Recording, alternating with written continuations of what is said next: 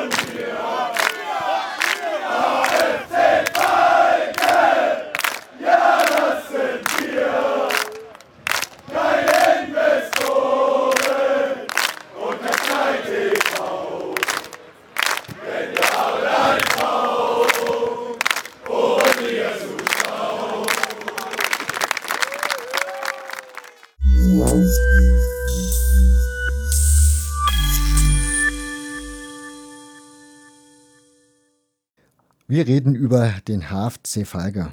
Ich habe mir überlegt, ich habe mir so viele Podcasts und Videos angeschaut im Vorfeld. Ich habe keine Lust, dass wir das nochmal alles durchquatschen müssen, wie der HFC Falke und warum der HFC Falke entstanden ist. Ich glaube, dafür gibt es genug Möglichkeiten, sich das anzuhören, sollte das noch irgendjemand nicht mitbekommen haben. Von daher würde ich vorschlagen, ich mache einen kurzen Abriss der ganzen Geschichte und das ist ganz einfach. Am 25.05.2014 hat der HSV die Ausgliederung der Profisportabteilung beschlossen. Daraufhin seid ihr in eine Kneipe gelaufen, Hab frustriert überlegt, was ihr machen könnt, hab dann die Idee entwickelt, den HSV Falke zu gründen. Das habt ihr dann getan mhm. am 19.06.2014 auf einer Gründerversammlung. Nein, das ist nur die Gründung erstmal gewesen, Entschuldigung. Und 13.07.2014 war dann die Gründerversammlung. Das wäre jetzt schon mal, jetzt schon mal eine Frage, die mich interessieren würde. Warum muss man erst eine Gründung machen und dann eine Gründerversammlung? Ich dachte, das macht man in einem. Ähm, ja, also es ist so ein bisschen Wortglauberei im äh, deutschen Vereinsrecht. Also in, in, Deutschland ist es ja alles top organisiert, was solche Themen angeht. Und du brauchst zu einer äh, Gründung von einem Verein ja ein paar Leute. Ähm, und die, die waren wir auch an diesem besagten 19.06., als wir gesagt haben, wir setzen diese Idee in die Tat um. Nichtsdestotrotz ähm, wollten wir natürlich auch mehr Menschen die Möglichkeit geben, dabei zu sein. Wir wollten ja kein geschlossener Kreis sein und erst ein halbes Jahr später eine richtige Mitgliederversammlung machen, sondern wir wollten auch so ein emotionales Ding draus machen, was wir auch getan haben am Ende des Tages und gesagt haben, wir, dieser 19.06., ja, das ist unser Gründungstag, aber am 13.07. haben alle, die das unterstützen möchten, die Möglichkeit, zu einer äh, Gründungsversammlung zu kommen und dort Mitglied zu werden und werden dann auch als Gründungsmitglieder des Vereins geführt. Also es gibt keine besser und schlechter Stellung zwischen den 22, die am 19.06. dabei waren und zu denen, die ähm, in großer Zahl am 13.07. dazugekommen sind. Wäre die Frage, weil in Chroniken schreiben ja Vereine immer so, wer den Verein gegründet hat. In dem Falle wären ja dann die Gründungsväter sozusagen und Gründungsmütter oder wie auch immer man es dann bezeichnen möchte, würden ja in der Chronik dann die aufgeführt werden, die nur bei der Gründung selbst dabei waren, oder? Grundsätzlich ja. Ähm, ich glaube, wenn es mal so eine Gründung, äh, so eine Chronik vom HFC Falk geben sollte, dann würden wir ähm, darauf bestehen, also wenn es im Verein äh, veröffentlicht wird, dass die Namen derer genannt werden, die am 13.07. dabei waren. Denn auch wenn wir 22 Leute waren, die die Idee hatten, ähm, wenn uns niemand unterstützt hätte, dann wären wir auch heute nicht da, wo wir jetzt sind. Und das muss man einfach honorieren. Ja, das stimmt. Wenn ich schon den Punkt gerade aufmache, wäre die Frage, kümmert ihr euch so um sowas schon wie so ein Archiv? Weil ich meine, gerade bei vielen Vereinen, die in der Anfangszeit sowas verschwunden gegangen ist, hättet ihr jetzt die Chance, das in richtig schön und fein zu machen? Ähm, ich, also wir kümmern uns darum. Ähm, wir könnten es aber besser tun, weil wir haben immer sehr ganz viele hohe Ansprüche an Dinge, wie wir sie tun. Werden wir sicherlich auch noch drüber sprechen. Mhm. Aber ähm, grundsätzlich ist es so, dass es äh, zwei, drei Leute gibt, bei denen sich so die Kartons stapeln mit Material. Und ähm, das Positive ist, dass all diese zwei, drei Leute, die das tun, das mit sehr viel äh, Liebe auch machen. Also das ist dann nicht einfach lieblos in den Karton reingeworfen, sondern es sind Dinge, die fein säuberlich in Ordnern abgelegt sind. Und da gibt es so eine Zuständigkeit von, der eine ist für alle möglichen Zeitungsartikel zuständig. Ähm, bei mir lagern so ähm, äh, alle möglichen Krimskrams-Sachen drumherum. Und dann haben wir noch jemanden, bei dem lagern sämtliche Schals, Trikots, äh, Wimpel, die wir in irgendeiner Form mal bekommen haben. Ähm, aber das ist wirklich fein säuberlich in Kartons abgelegt und in, in Klarsichthüllen, damit man auch in zehn Jahren den Zeitungsartikel noch äh, entziffern kann. Wobei natürlich auch alles online zur Verfügung steht. Aber nichtsdestotrotz ist es auch wichtig, in die Papierform noch zu haben. Wenn wir da schon sind, der FC, ihr habt, ihr habt euch HFC Feige genannt und bezieht euch ja damit, nehme ich mal an, auf den FC Feige 06, richtig? Also das HFC steht für den Hamburger Fußballclub. Mhm also einen, einen der Gründungsvereine des Hamburger Sportvereins. Ähm, Falke steht für Falke 06, also auch einen der äh, Gründungsvereine des Hamburger äh, Sportvereins. Und wir haben halt überlegt, wo wir den dritten Verein mit unterbringen. Und ähm, dann war so die Idee, wenn wir jetzt noch einen Germania hinten dran klemmen, ah, das ist vielleicht aktuell auch nicht unbedingt so politisch korrekt, drücken wir es mal so wohlwollend aus. Mhm. Und das ist am Ende des Tages natürlich auch ähm, also wenn du dir das irgendwann mal tätowieren lässt, da brauchst du ja einen Unterarm, der 1,20 Meter lang ist. Oder, oder einen Arm. Ähm, und dann kam die, die Idee auf, weil wir haben ja ein, ein Gründungsmotto oder ein Vereinsmotto, ähm, dankbar rückwärts, mutig vorwärts. Und das ähm, kommt von äh, dem Gründungsverein Germania. Und ähm, da sind sozusagen diese drei Dinge zusammengekommen. Vielleicht aber mal eine kurze Anekdote bei dieser Gründungsgeschichte. Ähm, wir haben diesen Namen wirklich abgestimmt und da gab es mehrere Ideen. Also es gab auch nur die Idee Falke. Ähm, es wurde darüber diskutiert, ob Fußballclub mit C oder mit K geschrieben wird. Es wurde über, über den Bindestrich diskutiert. Und da sitzen dann so wirklich 22 Leute und machen Striche bei ähm, Namensvorschlägen. Und das ist schon so ein Moment, wo du im Kopf auf der Tischplatte hängst, weil ähm, mein äh, mittlerweile Ex-Mann, der auch zu den Gründungsmitgliedern dieses Vereins gehört, ähm, also dem war dieser Bindestrich so unglaublich wichtig. Und da denke ich mir so, ernsthaft. Aber da sieht man halt auch, was es den Menschen bedeutet, dann auch ihre eigenen Dinge umzusetzen, im positiven Sinne. Und dem war halt dieser Bindestrich so wichtig, während anderen äh, das Fußballclub mit C wichtig war. Also schon krass. Ja, das ist, ihr habt da sowieso man, was ich, was ich nicht verstehe, vielleicht verstehe ich es schon, aber ich versuche du mir das mal ein bisschen näher zu erklären. Ihr seid aus Enttäuschung vom HSV sozusagen weggegangen, weil das ja nicht die Entwicklung genommen hat, die ihr euch vorgestellt habt. Habt dann entschieden, wir machen jetzt hier was Neues, aber bezieht euch im Grunde wieder auf den HSV, obwohl ihr ja eigentlich nicht den Anspruch habt, irgendwie sowas sein zu wollen. Oder verstehe ich das falsch? Ähm, Nein, du verstehst es nicht falsch und genau darin besteht auch die, die Schwierigkeit. Ähm, wenn du da 22 Leute sitzen hast, die alle eine schwarz-weiß-blaue Prägung in ihrem Leben haben, ähm, alle sehr intensiv, manche 20 Jahre, manche vielleicht nur 5 Jahre oder 10 Jahre, manche aber auch gleich 30 oder noch länger Jahre, ähm, dann kannst du so eine Vereinsfarben und so eine Identität nicht abstreifen. Mhm. Und wir haben es uns zur Aufgabe gestellt, dass wir unter diesem Aspekt dankbar rückwärts, wir wollen auch dankbar zurückgucken. Das haben wir auch nicht immer getan, das ist uns auch nicht immer gelungen. Ähm, mittlerweile sind wir da, glaube ich, deutlich besser geworden. Ähm, und wir wollen den HSV auch nicht verleugnen. Ähm, also wir, wir, wissen, wo wir herkommen. Und dieses mutig vorwärts steht dann auch dafür, dass wir was Neues machen. Aber ich hätte mir nie vorstellen können, dass ein Verein, den ich mitgründe, in grün-gelb aufläuft zum Beispiel das kommt in meiner Welt nicht vor. Das sind auch Farben, die sind nicht existent für mich in der Hinsicht. Und ähm, das ist auch ein, Grund, warum die Trikots so aussehen, wie sie aussehen. Also das war nie ein, ein Diskussionspunkt, was die Vereinsfarben dieses Vereins sind. Aber dieses. Und, ähm, das ist nicht einfach, aber ja. Aber dieses Trikot ist ja ein besonderes Trikot. Also das sieht ja jetzt auch nicht aus, als wäre das jetzt von Trigema irgendein so Template-Trikot, sondern da habt ihr euch ja scheinbar auch bei was gedacht. Ja, es gibt, äh, das ist kleine Quiz für die Hörer äh, von welchem Verein das äh, abgekupfert ist, wo es herkommt. Ähm, hat auch was mit den Gründervereinen zu tun und ist ein sogenannter Harlequin-Stil. Ist in Deutschland, glaube ich, kaum verbreitet. Äh, ich habe ja das, so, so, ein Trikotbuch von einem uns bekannten Autor, äh, in der Hinsicht auch mal Grüße. Ähm, da ist tatsächlich ein Trikot drin von einem Verein in Japan, der ein, äh, ein, ein Trikot in diesem Harlequin-Stil, also dieses viergeteilte äh, mhm. Stil hat. Ansonsten, äh, ich habe auch irgendwann mal im Augenwinkel was anderes gesehen. Ähm, aber das ist schon etwas, was uns ein bisschen unverwechselbar macht. Und das war auch bei der Gründung oder von diesem Tag 25.05. bis 19.06.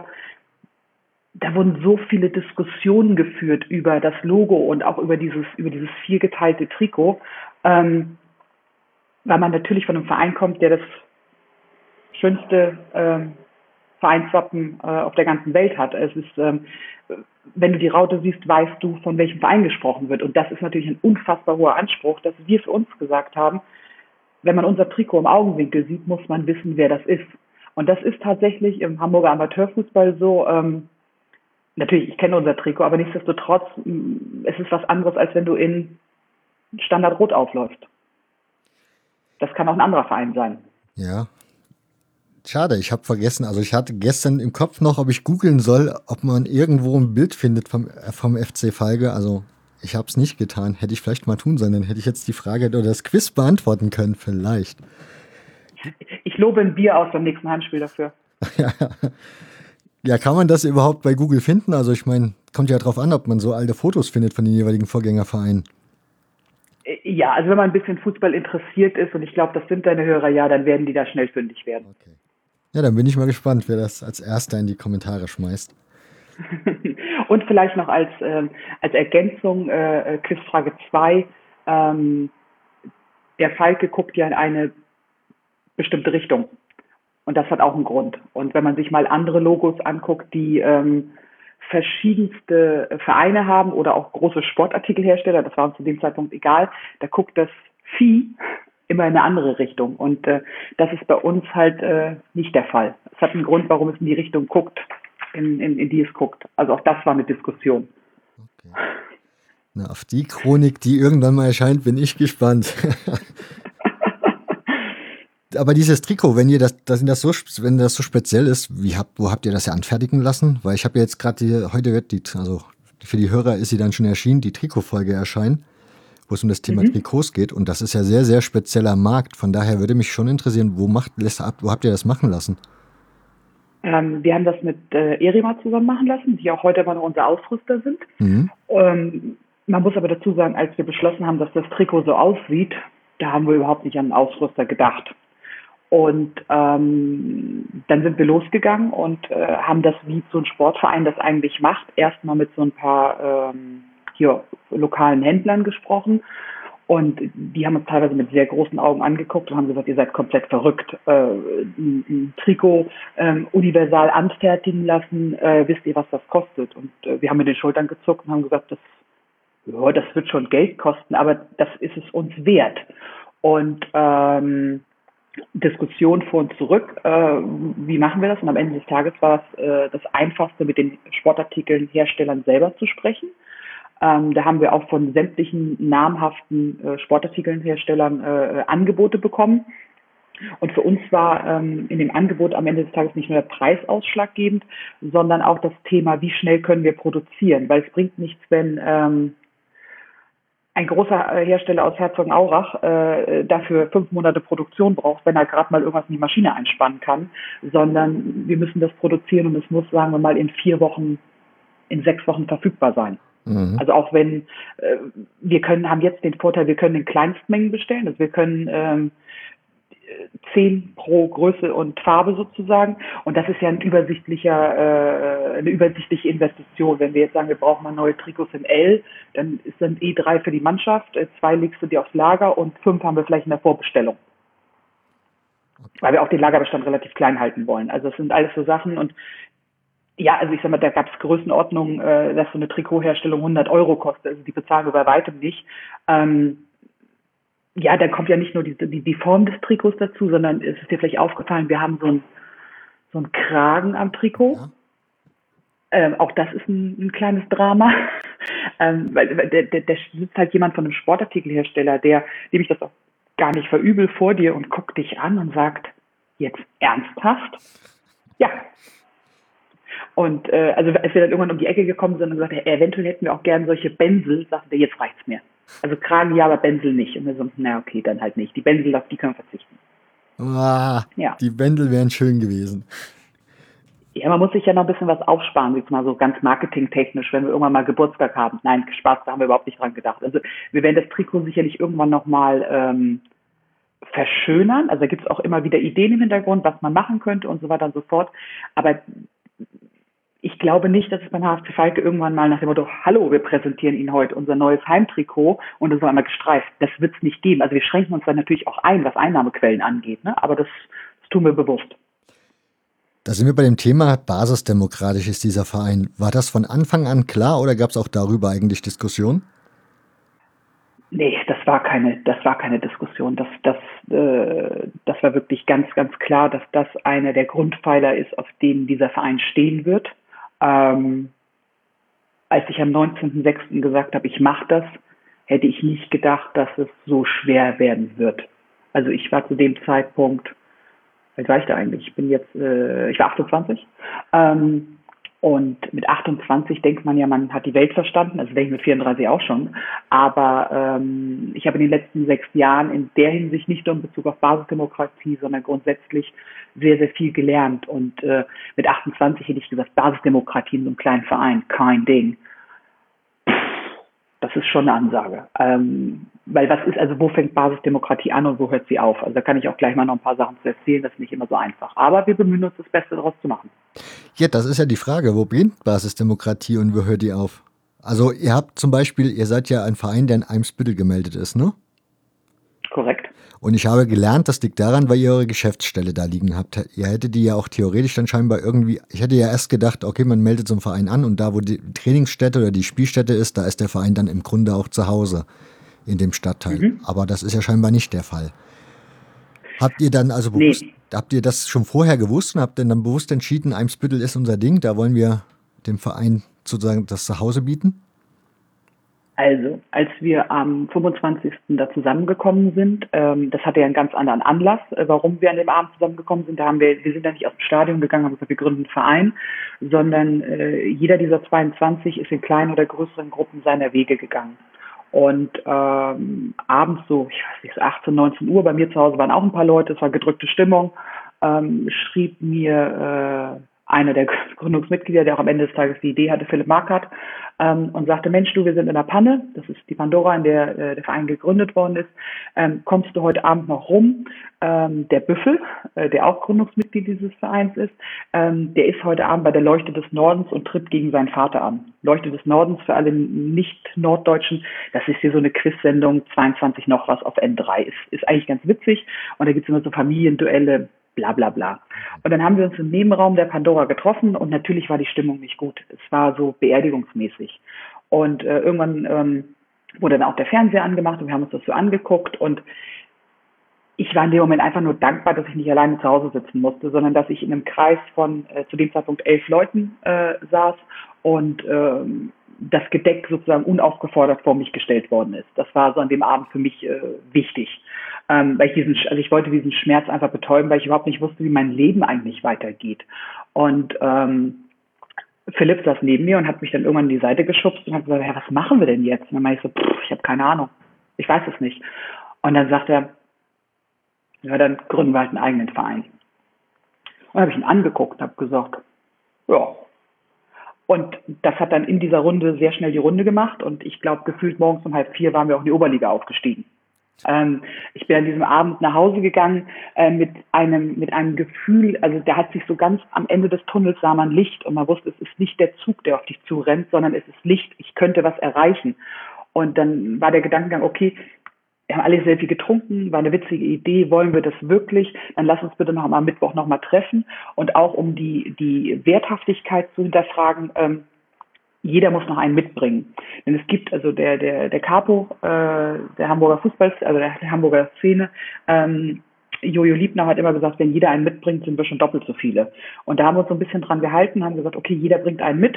Und dann saßen wir in diesem Mittwoch danach und äh, haben dann da zusammengesessen und haben, eigentlich hätten wir die Frage nochmal stellen sollen, wollen wir das? Aber das haben wir nicht mehr. Wir haben nur noch gefragt, wie machen wir das?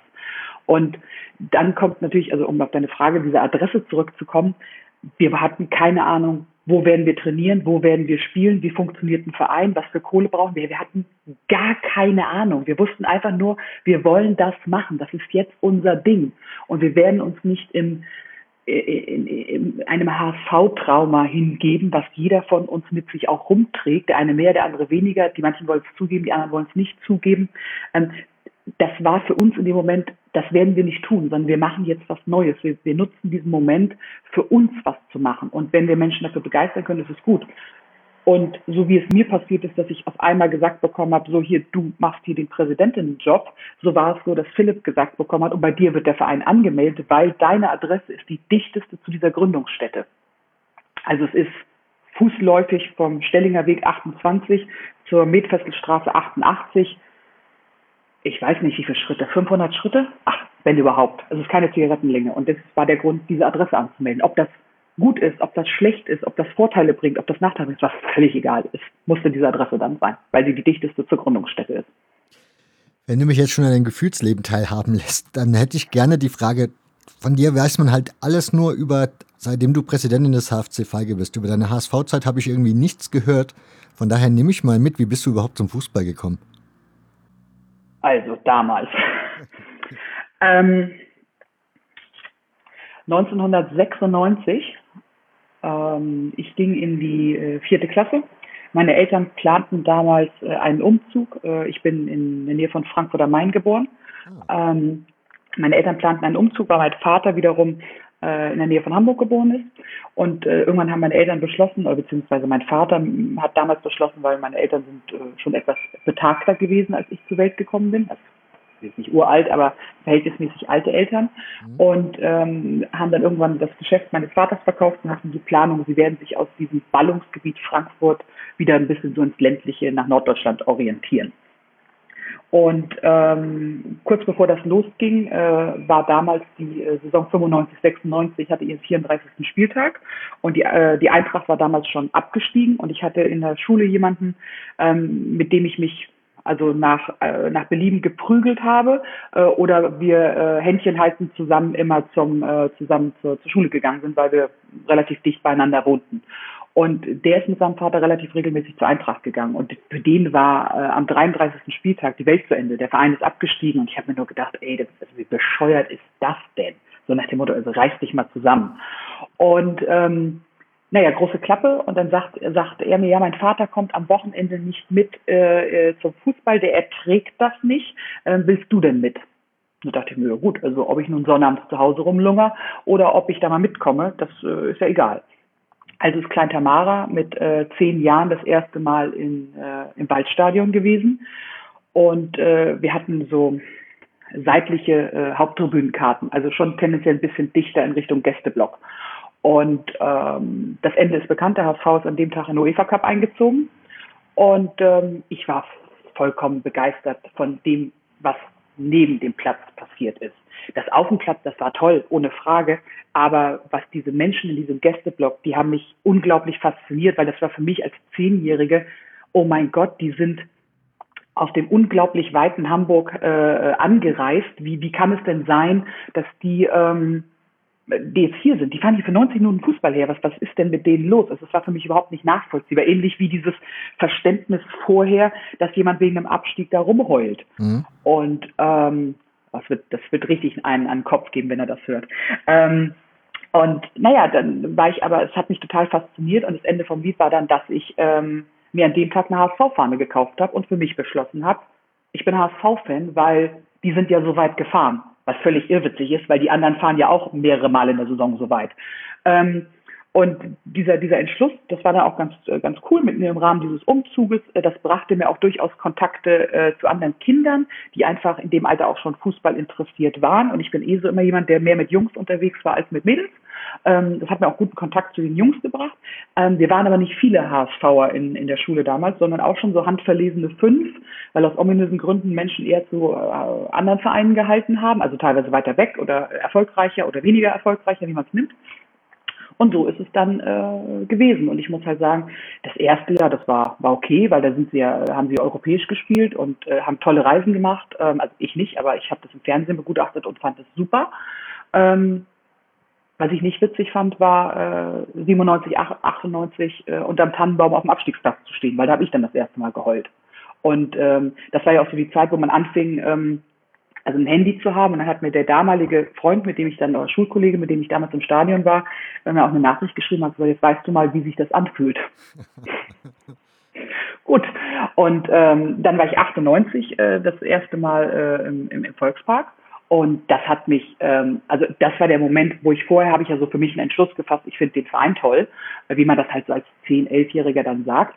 Ähm, aber als ich 98 äh, das erste Mal im Volkspark war und ähm, war das dann noch der alte Volkspark oder schon der neue? Ja, nee, nee, es war noch der alte. Mhm. Ich habe noch, ich habe noch zwei, drei Jahre da mitgemacht ähm, und das hat mich unglaublich fasziniert, also weil man ist ja aus der Winterpause gekommen, man hat äh, auf dem Abstiegsplatz gestanden, es war alles nicht toll und ähm, dann hat Jeboa ein Tor gemacht und das gegen Werder Bremen und äh, das ist also was da in diesem, in diesem Stadion los war und diese Betonschüssel hat ja einfach so viel Charme, wenn man, wenn man darüber nachdenkt. Wenn man sie so sieht, denkt man halt so, naja, okay, wenn man sich irgendwie nicht für Fußball irgendwie begeistern kann. Aber in diesem Moment, das war so, ja, es war der Wahnsinn. Also es war einfach der Wahnsinn, was da, was da passiert ist. Und äh, ja, ähm, so bin ich äh, zum HSV gekommen. Und das hat auch dann äh, zur Folge gehabt, also meine Eltern haben ja nicht äh, um die Ecke hier in Hamburg gewohnt, sondern schon so 100 Kilometer weg. Ähm, viel Hausarrest, weil ich dann, äh, Paul und ich äh, sind öfters mal zusammen in den Volkspark gefahren, auch unerlaubt. Ähm, also wir wurden auch mal von einer Klassenreise nach Hause geschickt, weil wir uns unerlaubt zum Fußball entfernt haben. Ähm, mein Vater hat das immer sehr kommentiert mit, ähm, der fand es überhaupt nicht nachvollziehen, weil er überhaupt nicht fußballaffin ist. Ähm, der sagte immer, also irgendwas ist hier komplett schief gelaufen, aber wenn es dir Spaß macht, ist es ja dein Ding. Und ähm, ich habe nach der 11. Klasse das Gymnasium abgebrochen, auch so ein bisschen aus Rebellentum. Und da war für mich klar, dass ich äh, nach Hamburg ziehen werde, weil ähm, da bin ich ja näher bei meinem Verein. Also ich, ich musste ja natürlich auch nacharbeiten, das kam noch dazu. Ähm, aber es war halt schon klar, dass es jetzt nicht nach, hätte ja auch nach Hannover gehen können oder nach, was weiß ich wohin. Ähm, aber es war halt schon klar, also wenn du zu Hause ausziehst, dann ziehst du nach Hamburg. Und ähm, ich muss auch heute meinen meinen ersten Arbeitskollegen, in dem Fall auch Grüße an die, äh, dankbar sein, weil äh, die haben einen anderen Auszubildenden abgestellt, der sich dann sechs Stunden in der Schmiedestraße beim HSV City Store angestellt hat, damit ich meine erste Dauerkarte bekomme. Weil ich war zur Berufsschule an dem Tag. Und ähm, naja, wenn man dann eine Dauerkarte hat, wie das halt so ist, ne, da geht man öfters hin, dann landet man in den vermeintlich falschen Kreisen, dann fährt man das erste Mal äh, äh auswärts, oder nicht das erste Mal, ich bin ja vorher auch schon mal auswärts gefahren, aber man hat dann, man baut dann einen Kreis an Menschen auf, weil man natürlich einfach mehr Auswahl hat. Und ähm, fängt dann an, regelmäßig auswärts zu fahren. Und irgendwann ist diese Frage ja nicht mehr, fährst du, sondern nur noch, wie fährst du? Und ähm, ich habe in meiner, in meiner ersten richtigen Saison, also mit dieser Dauerkarte 2003, 2004, ähm, auch schon 28 Spiele gesehen. Und äh, danach nie weniger als 30. Und ähm, ja, das, also ich habe mich da nie drüber definiert oder so, aber es hat für mich auch in meinem Kopf einfach nicht stattgefunden. Wenn der, wenn der Verein spielt, dann gehe ich dahin. Und äh, dieses, also auch in meinem Umfeld, also irgendwann hat es meine, auch meine Eltern akzeptiert, da wurden dann auch einfach Geburtstage und Feierlichkeiten halt so geplant, dass ich da sein konnte. Oder sie wurden bewusst so geplant, dass ich nicht da sein konnte. Also das kann man ja auch sagen. Aber ähm, das ist, ja, also ich weiß, dass mein Vater irgendwann mal seinen Geburtstag sozusagen vorgefeiert hat, weil der HSV halt an seinem Geburtstag irgendwo Pokal, ich glaube, in Greifswald gespielt hat. Ähm, ja, also da, äh, ja, so gute, halt. gute Familie, also meine Eltern würden da, glaube ich. Die nicht Fußball. Die würden sich da nicht nachrichten. Die würden dann sagen, dann hast du Pech oder setzt deine Prioritäten anders. Ja, ja, ja, ver vermut. Also meine Eltern haben es, glaube ich, jahrelang versucht und die konnten es halt überhaupt nicht, äh, nicht nachvollziehen, was für ein Virus mich da so ähm, angesteckt hat. Aber ich muss halt sagen, auch mit allem, was im, im Nachgang vielleicht auch beim HSV nicht gut gelaufen ist, ich bin unglaublich dankbar für die Zeit.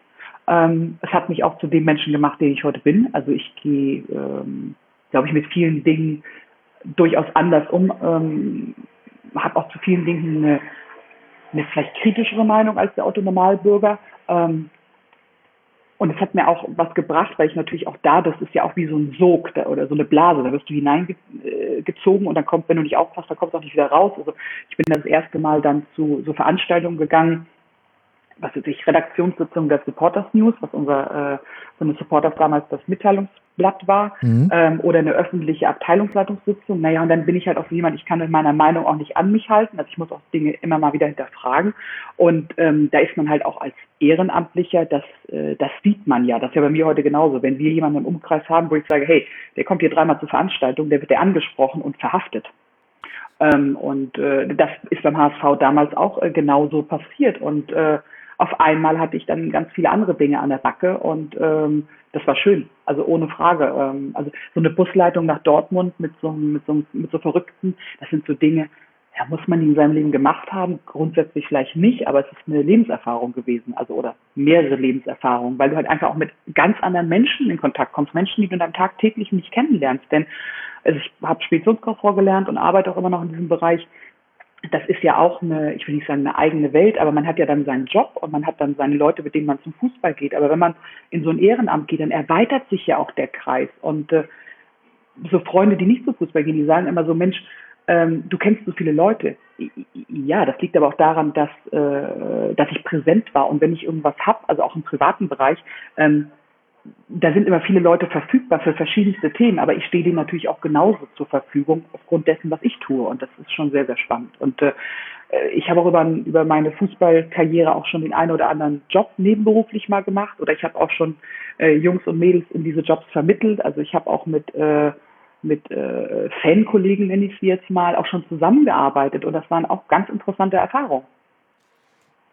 Was mich interessieren würde, ich habe den HSV kennengelernt als großen Verein. Ne? Also liegt auch daran, dass mhm. hier vor Ort auch ein Kollege ist, der ist ein Allesfahrer beim HSV gewesen in dieser KDGH, also Cup der guten Hoffnung nannten die sich, glaube mhm. ich, Fanclub. Mhm. Und die sind halt immer den HSV hinterhergereist, haben dann irgendwann schwer das Groundhopping für sich entdeckt und das dann im extremen Maße so mit englischen Ligen alle komplett machen. In Italien muss A, Serie A und B und sowas komplett sein. Und der erzählte dann halt immer von den großen HSV-Zeiten. Mhm. Aber du müsstest ja theoretisch in den eher weniger großen HSV-Zeiten Fan geworden sein, oder? Wie ist das so, ja, wenn man da also, so in Hamburg steht und alles erzählt, da Landesmeistertitel geholt und da den Titel und wir der große HSV und du guckst dann in diese Westkurve rein, in der alten Schüssel und ja, die Realität ist ähm, anders. Ja, vielleicht macht das aber auch, also ohne jetzt jemanden, der diese guten Zeiten mitgenommen hat, äh, zu nahe treten zu wollen. Ähm, für mich ist Erfolg wichtig, aber es steht nicht an eins. Weil ich kenne dieses Gefühl nicht. Also ich habe, beim, also ich habe beim HSV auch tolle Spiele erlebt und ähm, ich habe auch einen Titel erlebt, UI Cup Gewinner und ach hier Ligapokal, also sowas so Quatsch habe ich auch mitgemacht. Ähm, ja, ganz bitter. Ja. Ähm, aber wenn ich, äh, also die, die vermeintlich größten Spiele, die, die waren dann nicht, waren kein Titel, also, ähm, sondern das waren dann der Situation geschuldet vielleicht einfach Titel. Wenn du irgendwo unter der Woche hinfährst und, äh, ähm, was weiß ich, Dortmund mal 3-0 weghaust. Das sind so Dinge, wo ich mich dran erfreut habe. Und ich kannte das überhaupt nicht, ähm, wie dieses Gefühl eigentlich ist. Also dieses, ich nenne es mal dieses süßere, dieses süße, vielleicht auch manchmal bittere Gefühl von Erfolg oder dieser Geschmack von Erfolg, den kannte ich halt in den Bezug, auf den Bezug auf den HSV, kannte ich den nicht. Ähm, und äh, da, da bist du ja schon verrückt geworden, wenn der Tabellenführer auf einmal war. Also wir sind mal, ähm, haben eine lange Neuner-Tour gemacht im Europapokal äh, und wir waren zu dem Zeitpunkt Tabellenführer. Da hatten wir hinten also Spieltag drei war gerade rumgefühlt, hatten wir hinten so, so, so, eine, so eine blaue äh, eine blaue Eins, ne? Der Tabellenführer fährt auswärts. Wenn ich da heute drüber nachdenke, wenn es jemand gesehen hat, dann muss auch gedacht haben, so Alter, was denn mit euch nicht richtig? Aber gut, nee, also ich habe es nie mitgemacht. Ich hätte ich hätte es gerne mitgemacht. Ich kenne viele Stories davon, aber es ist so ähm, ja äh, auch nie, nie für mich wichtig gewesen. Ja, aber du hast, das finde ich halt so spannend, wenn man dir zuhört etwas kommt immer dabei durch. Schon bei der Gründung war klar, ihr möchtet gern die Oberliga und du hast dieses Anspruchsdenken und du hast auch erklärt, der Verein tut sehr viel, was die Rahmenbedingungen angeht für die Mannschaft, dass sie diesen sportlichen Erfolg auch liefern darf. Insofern, mhm. wie passt das dann zusammen? Also ich meine, wenn du sagst, beim HSV war jetzt nicht so wichtig, ob die jetzt Meister werden, also dieses Anspruchsdenken, das du jetzt hast, das ist irgendwie so. Ja, also ich sag mal, ähm, mit zehn fand ich David Hasselhoff auch toll. okay. Äh, nee, also das ist ja einfach so, ähm, also natürlich, was ich vorhin erzählte, man, ich habe ja für mich beschlossen, ich bin jetzt HSV-Fan, aber da ist ja was passiert in diesem Stadion. Mhm. Ähm, und das sind ja emotionale Bindungen, die man sich nicht aussucht. Ähm, und äh, es gibt einen englischen Schriftsteller, der mal gesagt hat, äh, dass er sich in seinen Verein verliebt hat, wie später in seine Frau. Mhm. Ähm, und das, das ist, das trifft es auch ziemlich gut. Also das, da, du gehst ja nicht rational an die Sache ran, guckst die Bundesliga-Tabelle an und sagst so, ich gehe zum Besten. Gibt's vielleicht auch, aber das war nie meine Sache. Und jetzt machen wir was Eigenes ähm, und da versucht man das Beste zu machen, um ähm, und wenn wir dann am Ende des Tages damit nicht ganz oben stehen, dann ist das auch nicht dramatisch. Und das ist so eine Diskussion, die ich ganz häufig auch immer wieder mit unserem Trainer gehabt habe, auch in den letzten Jahren. Und man darf nicht vergessen, großes Drama, drittes Jahr Bezirksliga, wir werden wieder nicht aufsteigen, jetzt mal unabhängig von dem ganzen anderen äh, äh, Kram drumherum. Ähm, ja, das ist nicht geil, weil eigentlich hat man einen anderen Zeitplan. Aber wenn das, was in der Mannschaft und dem Drumherum gemacht wird, nachhaltig ist, dann, dann gebe ich der Bezirksliga gern noch ein paar Jahre weil ähm, kurze, kurze Sidestep, ähm, wir hatten jahrelang das Problem, dass wir nie wussten, wo werden wir in Zukunft trainieren. Seit Januar diesen Jahres hat der Verein erstmals gesicherte Trainingszeiten unter Top-Bedingungen. Vorher waren das so Grandplatz mit keinem Licht. Jetzt haben wir eine Kunstrasentrainingsmöglichkeit vernünftig ausgeleuchtet, zentral. Das ist im Januar 2020 passiert. Fünfeinhalb Jahre nach Gründung dieses Vereins. Und der, der Weg dorthin ist ja einfach ein ganz langer. Und deswegen ähm, muss das Anspruchsdenken hoch sein, aber man darf auch nicht zu sehr enttäuscht sein, wenn Dinge mal nicht funktionieren. Wenn du die Trainingskapazitäten schon ansprichst, das ist ja auch so ein Punkt, wo du mal in einem Podcast erklärt hast, ihr habt im ersten Moment, also ich tue es jetzt mal ein bisschen überspitzt formulieren, im ersten Moment mhm. gedacht, die Welt hat auf euch gewartet und habt dann feststellen müssen, irgendwie hat keiner auf euch gewartet. Warum eigentlich nicht? Ja, das, da, ja, die Frage stelle ich mir aber auch, weil ich würde natürlich genauso wie ihr losziehen und würde sagen, Leute, wir haben hier 400 begeisterte Menschen, die Bock haben, Fußballverein zu führen und wir machen hier alles ganz anders wie alle anderen und deswegen brauchen wir Unterstützung. Also von daher, ich kann das Denken schon verstehen. Naja, das ist ein bisschen vergleichbar. Du gehst halt los und dann hast du natürlich grundsätzlich erstmal viele Leute, die dich belächeln, was ja auch okay ist. Und dann musst du ja mit Bezirksämtern sprechen. Dann haben wir uns beim Verband mal vorgestellt und haben da mal angemerkt, ähm, wer wir sind, was wir wollen, was wir vorhaben. Und die größte Sorge vom Verband war, dass wir Brandschatzen durch die, äh, durch die äh, Ligen ziehen. Ich den angeguckt und meinte so, also ich will jetzt nicht ausschließen, dass bei uns gezündet wird. Das fand er nicht so witzig. Ähm, aber das ist jetzt nicht der, der, erste Anspruch oder das ist nicht das Wichtigste. Das gehört zu einem Teil unseres Vereins dazu.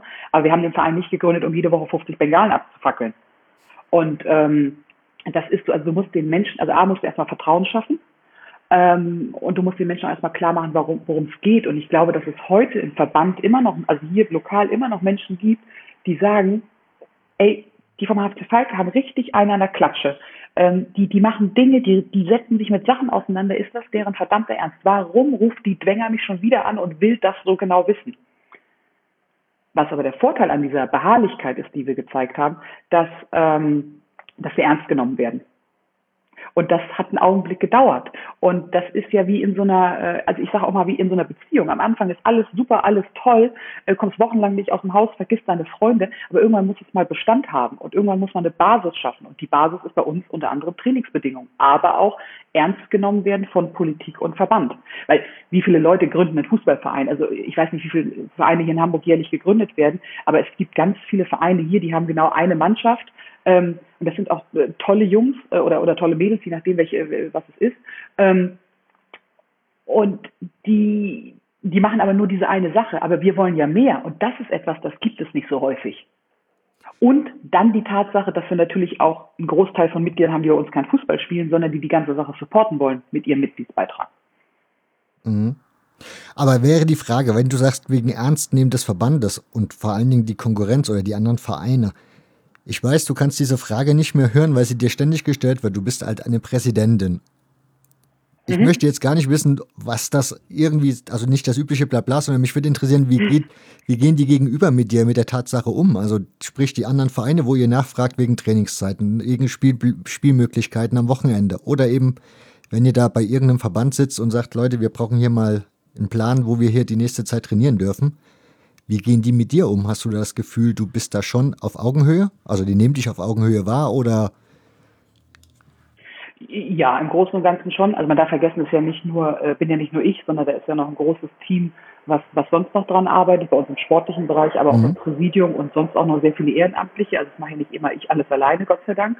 Ähm, Nee, es ist aber ganz vorteilhaft, dass Dinge auf mich fokussiert sind, weil das muss man auch mal so ehrlich sagen, wenn es irgendwo auf die Fresse gibt, dann bin ich das, die es abbekommt.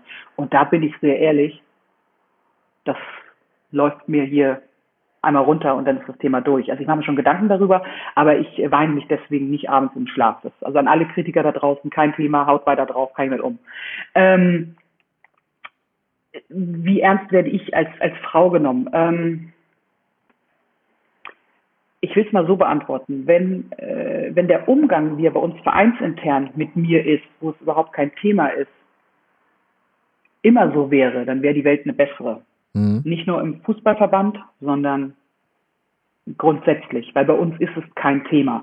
Ähm, wenn ich aber sozusagen über meine Vereinsgrenzen hinausgehe, ähm, oh ja, da gibt es schon mal den einen oder anderen Spruch und ähm, da merkt man natürlich aber auch schnell, wenn mein Gegenüber dann merkt, so, ach, ne, also Mäuschen hat ja doch ein bisschen Ahnung und ähm, Mäuschen ist, kann auch richtig nerven, wenn ich nicht so will, wie sie will. Und, äh, und Mäuschen hat dann auch noch Argumente, dann äh, wird aus Mäuschen auf einmal Tamara. Und ähm, ich bin jemand, ich bin gerne auf Krawall gebürstet. Ähm, das mache ich auch ganz bewusst. Manche denken immer so, ich würde das, würd das unbewusst tun. Nee, nee, ich kann das schon sehr dosiert einsetzen und ich kann mich auch am Riemen reißen. Ähm, aber man muss auch lernen, mit ein paar Sachen umzugehen und nicht immer sofort äh, da sozusagen das große Unheil dahinter erwarten. Nichtsdestotrotz, äh, ich lasse mir auch nicht alles gefallen, aber ich, ich mache das dann auf eine dezentere Art und Weise. Also ich kann auch zu jemandem, der nur auf die äh, auf die Brüste guckt, die haben nun mal nicht nur Körbchen Größe A, ähm, da kann ich auch sagen, ich habe woanders Augen. Also ne, hier ist mhm. mein Gesicht, bitte mit mir sprechen. Ähm, und man muss Menschen auch manchmal auf seine Fehler hinweisen und äh, dann merkt man auch, dass der Umgang sich verändert und man da entsprechend äh, ernster genommen wird. Und das ist hat aber nicht nur was mit Männern zu tun, sondern ähm, auch gerade Frauen, äh, die im, im Fußball aktiv sind, ähm, ohne jetzt jemandem zu nahe treten zu wollen. Es gibt wenig Frauen, die im Herrenbereich aktiv sind, weil die meisten kommen aus dem Frauen- und Mädchenfußball, was auch durchaus wichtig und richtig ist. Ähm, aber es ist nicht so, dass, dass viele Frauen in diesen Herrenfußballbereich vordringen. Und für mich ist das halt überhaupt kein, äh, kein Thema. Ähm, also ich habe es halt nie anders kennengelernt und äh, ich sage aber auch zu Frauen, die aus dem Frauen- und Mädchenfußballbereich kommen und die auch sehr zurückhaltend sind, ich verstehe nicht, warum du zurückhaltend bist. Du hast doch eine Meinung, sag das doch. Ja, aber mh, hm, und ich weiß nicht, was? Also, hau raus. Ähm, äh, sag deine Meinung dazu und diskutieren können wir immer drüber, aber du musst halt auch das Feedback an der einen oder anderen Stelle abkönnen. Und ähm, manchmal wird auch sachliche Kritik dann von Frauen vielleicht empfangen als äh, nicht sachliche Kritik, obwohl sie sachlich war. Also da ist ja die, das ist ja auch eine ganz schwierige Geschichte im, im grundsätzlichen, in unserem alltäglichen Leben, ähm, wo man gerne mal sagt, jetzt, das ist jetzt so, weil es eine Frau ist. Nee, manchmal sind es auch sachliche Argumente, aber das, da muss man aber auch in der Wortwahl, äh, müssen sich alle mal hinterfragen an vielen Stellen. Das ist, ja, ja, da hast du definitiv recht. Also ich will mal ein ganz banales Beispiel nennen, äh, wo es mir immer wieder auffällt. Ähm, in meinem tagtäglichen WhatsApp-Sprachgebrauch oder auch wenn ich mit dir spreche, ich gender im Normalfall nicht. Ich auch nicht, ähm, ehrlicherweise. Ich, ich würde es aber gerne und ich erinnere mich immer wieder daran. Und wenn ich jetzt zumindest schon mal irgendwo Beiträge bei Twitter oder bei Facebook oder bei Instagram verfasse, äh, versuche ich mich immer wieder daran zu erinnern, weil ich auch meine Verantwortung darin sehe. Ich fange jetzt aber nicht an, wenn du mit mir sprichst, dass ich sage, hallo, du hast mich vergessen, sondern ich würde dir das eher mal im, hey, Nick fällt jetzt eigentlich auf, du genderst gar nicht, warum tust du das nicht? Aber halt nicht in so eine vorwurfsvolle Schiene, sondern hey, warum eigentlich nicht? Und ähm, Menschen mitnehmen, anstatt immer wieder drauf zu hauen. Ja, über das Thema mache ich mir auch im Moment sehr, oder mache ich mir auch viele Gedanken und denke dann immer, ich müsste das tun. Auf der anderen Seite formuliere ich eigentlich immer so, dass ich weder Mann noch Frau direkt anspreche, sondern ich spreche irgendwie so mehr allgemein und dann denke ich mir wieder, ach, da brauche ich es mhm. eigentlich auch nicht machen. Keine Ahnung, ich muss da, glaube ich, mal noch ein bisschen mehr mir selber zuhören und mhm. ja, meinen Weg finden. Ähm, zurück zu unserem, doch wieder zum HFC. Wir waren ja schon mal, also wir hatten ja die Gründung jetzt so mehr oder weniger durchgearbeitet ich habe festgestellt, bei meinem Verein, da ich da ja durchaus sehr nah dran kann, weil das halt ein kleiner Verein ist, kriege ich ja auch viele Einblicke geboten. Und das mhm. ist so viel graue Theorie. Und dann musst du da noch einen Antrag stellen, dann musst du da noch mal zur Stadt fahren und da noch was klären. Wie seid, also ich nehme an, ihr habt, wie du hast ja vorhin schon gesagt, ihr habt eine gewisse Naivität dabei gehabt bei der Vereinsgründung. Mit großen mhm. Zielen mhm. etc. pp. Das sprich, euch wird man relativ schnell, wird euch auf den Boden geschlagen haben. Wie war es denn sich mit dem ganzen Kram auseinanderzusetzen? Also hattet ihr irgendjemanden, der euch da ein bisschen beraten konnte und sagen konnte, hier, ihr müsst den Antrag machen, ihr müsst diese Spielerpässe da noch anmelden und dann übrigens, da müsst ihr euch auch noch mal drum kümmern? Oder war das dann wirklich alles so, ja, kommen Sie mal hier, haben Sie noch den Antrag, füllen Sie den mal aus und wenn Sie den ausgefüllt haben, geben Sie mal noch zwei Stockwerke hoch und da gibt es noch mal zwei Anträge? Ähm, ja und nein. Also zu dem Thema, wie läuft dieses Ganze äh, mit den Verband, Spielerpässe, äh, wie meldet man ein Spiel an, wie meldet man sich zum Spielbetrieb an, ähm, hatten wir das große Glück, dass sich ähm, relativ zügig jemand für uns herauskristallisiert hat, äh, Nils Kunze-Brag, ähm, der auch äh, aus der älteren Generation beim HSV kommt, also der hat 83 miterlebt, ähm, der gesagt hat, hey, ich finde es toll, was ihr da macht. Und da gab es dann Kontakt. Und dann habe ich mich mal mit Nils getroffen. Und ich kannte Nils auch vorher schon. Ähm, und äh, dann hat Nils gesagt, jo, also ich würde hier gerne den Fußballobmann mimen. Und äh, also Fußballobmann ist auch Klammer auf das Mädchen für alles, Klammer zu. Ähm, und äh, dadurch, dass Nils das übernommen hat, war das für uns halt auch äh, relativ zügig, sage ich mal, ähm, aus dem Alltagsgeschäft an jemanden outgesourced, der der Ahnung hat. Und ähm, der hat sich dann zum Beispiel auch darum gekümmert, dass wir einen vernünftigen Trainer finden. Weil, also wir können uns ja dreimal hinstellen und können sagen, wir wollen Fußball spielen, also vielleicht bräuchte man auch mal jemanden, der das Mannschaftstraining macht. Und, ähm, Aber ist das nicht eigentlich das, ein Ding, dass sie euch die Tür eingerannt sind? Also ich hätte jetzt gedacht, Spieler und Trainer, die hätten da gestanden in Schlangen und ihr hättet eigentlich theoretisch, also so stelle ich mir das vor, weil so ein Verein ist ja jetzt nicht der ähm, klassische ähm, Geistligist. Ähm, also es haben sich keine äh, langen Schlangen bis Barmbek gebildet, aber es waren schon viele Kandidaten da.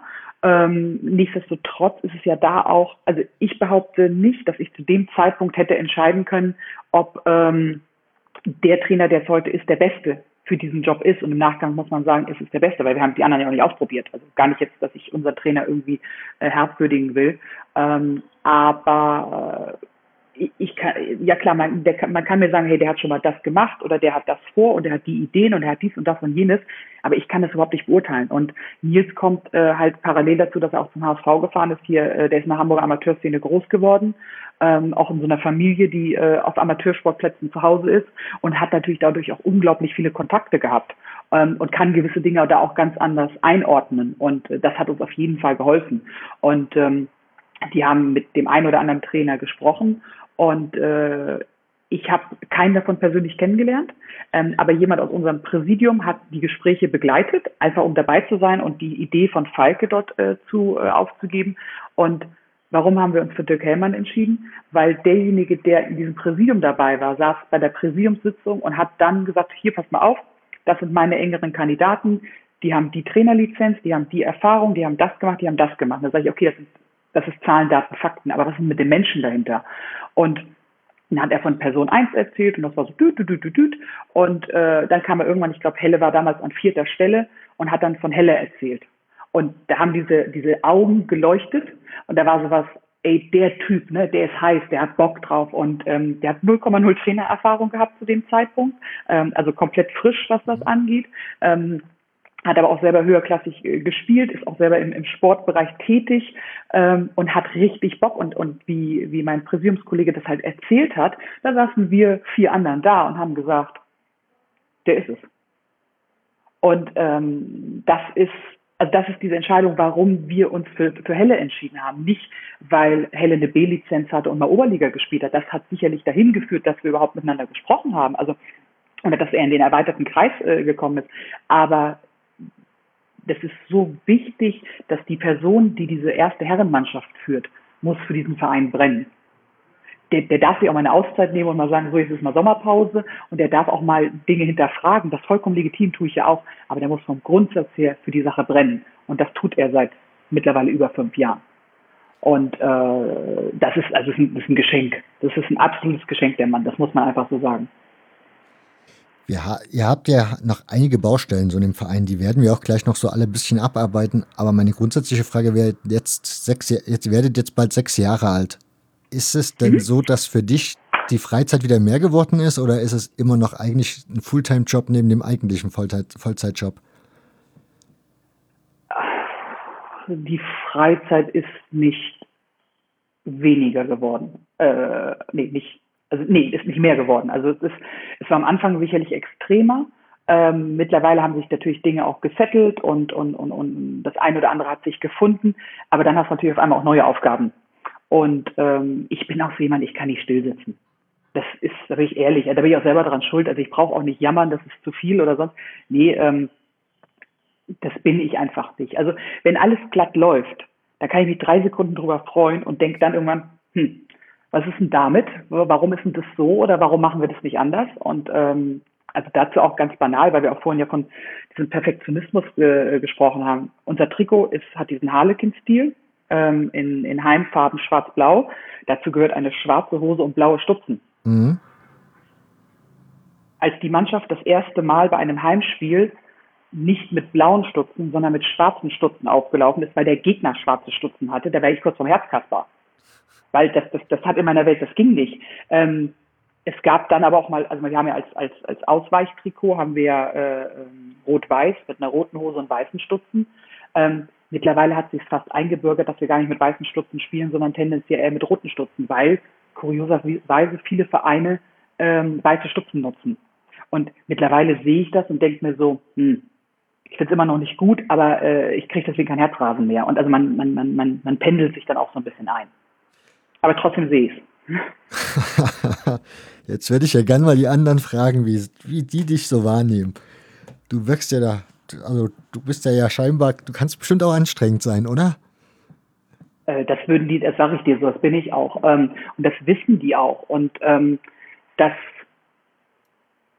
ist, das ist auch, glaube ich, für, für, für, für Freundschaften, die, die es untereinander natürlich auch gibt.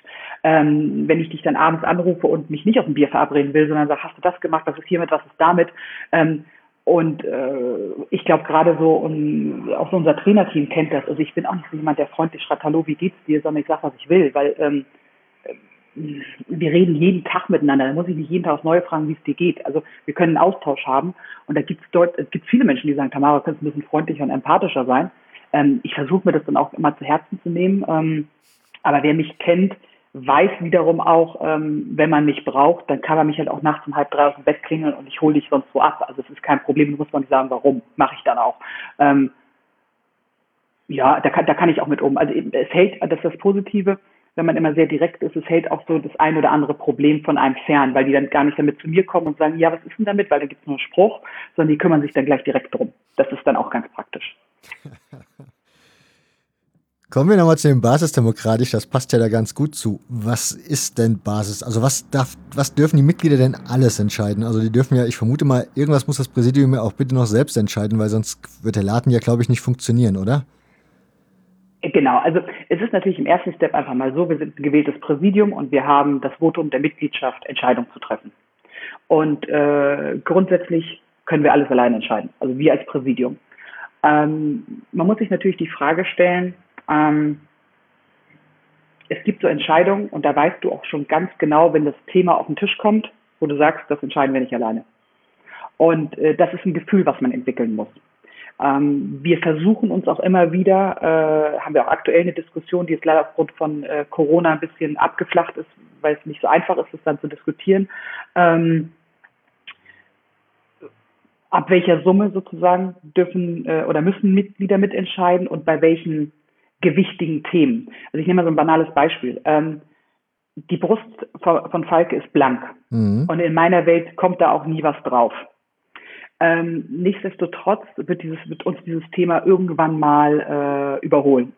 Und äh, da müssen wir uns die Frage stellen, wie machen wir das? Und bei mir, also da ist für mich ganz klar, dass das würde ich nie alleine entscheiden. Und wenn ich wochenlang mit meinem Präsidium diskutieren müsste, das würde ich nicht im Präsidium entscheiden wollen. Das ist dann der Moment, wo du sagst, es gibt eine Mitgliederversammlung, es gibt eine Informationsveranstaltung und wir, äh, wir diskutieren jetzt darüber, äh, wollen wir überhaupt ähm, irgendwas auf unserer Brust haben.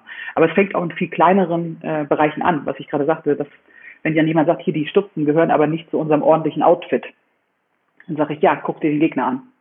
So, also da kann ein Mitglied gerne sagen, dass ihm das nicht gefällt, da kann ich aber nichts dran ändern. Ähm, und unsere Mitglieder entscheiden auch nicht mit, äh, äh welche Spieler wir verpflichten. Nichtsdestotrotz äh, berichten wir ja auch jedes Jahr auf unserer Mitgliederversammlung, ähm, was wir an Aufwandsentschädigungen an unsere Spieler zahlen und auch, äh, dass wir Ablöse zahlen. Weil beide Themen haben wir im Rahmen von Informationsveranstaltungen und Mitgliederversammlungen entschieden, dass wir das dürfen. Da ist nie eine Summe festgelegt worden, also bei der einen Sache schon, bei der anderen Sache nicht. Ähm, weil uns, weil die Mitgliedschaft auch ja klar. Darf ich ganz kurz, ihr habt ein Präsidium und die Mitglieder, die Mitgliederversammlung als das größte Gremium, aber ihr habt keinen Aufsichtsrat Exakt. oder irgendwie so einen Ältestenrat oder sonst irgendwie diese anderen Rede, die es immer noch so gibt, habt ihr gar nicht dabei. Okay. Gut. Nee, haben, haben wir aktuell noch nicht, aber ist sicherlich auch mal ein Zukunftsthema, definitiv. Mhm. Ähm, und zum Beispiel im Rahmen dieser Geschichte, dass wir, äh, also wir haben die Frage äh, in, die, in die Mitgliedschaft hineingetragen, wollen wir als Verein Ablöse zahlen? Weil es ist nun mal schlicht und ergreifend so, wenn du einen Spieler hast, der vom Oberligisten kommt, das kann der tollste Typ auf Erden sein, wenn der da aber länger gespielt hat und für den Oberligisten wichtig war, dann muss es vielleicht auch mal 500 Euro auf den Tisch legen. Und ähm, dann haben wir das im Rahmen einer Mitgliederversammlung diskutiert und die Mitgliedschaft hat gesagt, ja, wir gehen das mit. Ähm, nichtsdestotrotz müssen wir die Summe, die wir jedes Jahr ausgeben, auch erklären. Und äh, unter diesem Aspekt, dass du halt auch weißt, wenn dein Etat, sage ich mal, für die erste Herrenmannschaft äh, was weiß ich, 30, 40.000 Euro ist und du auf einmal davon 10 Prozent für Ablöse raushaust, dann weißt du, das fliegt dir auf der, spätestens auf der Mitgliederversammlung um die Ohren, wenn es nicht sogar schon vorher rauskommt. Und ähm, deswegen sind sozusagen diese, diese Aufgaben, also das weiß auch unser sportlicher Leiter, ähm, ja, Ablöse ja, ähm, aber in einem Rahmen. Also in einem Rahmen, den du moralisch und mit deinem Gewissen vereinbaren kannst.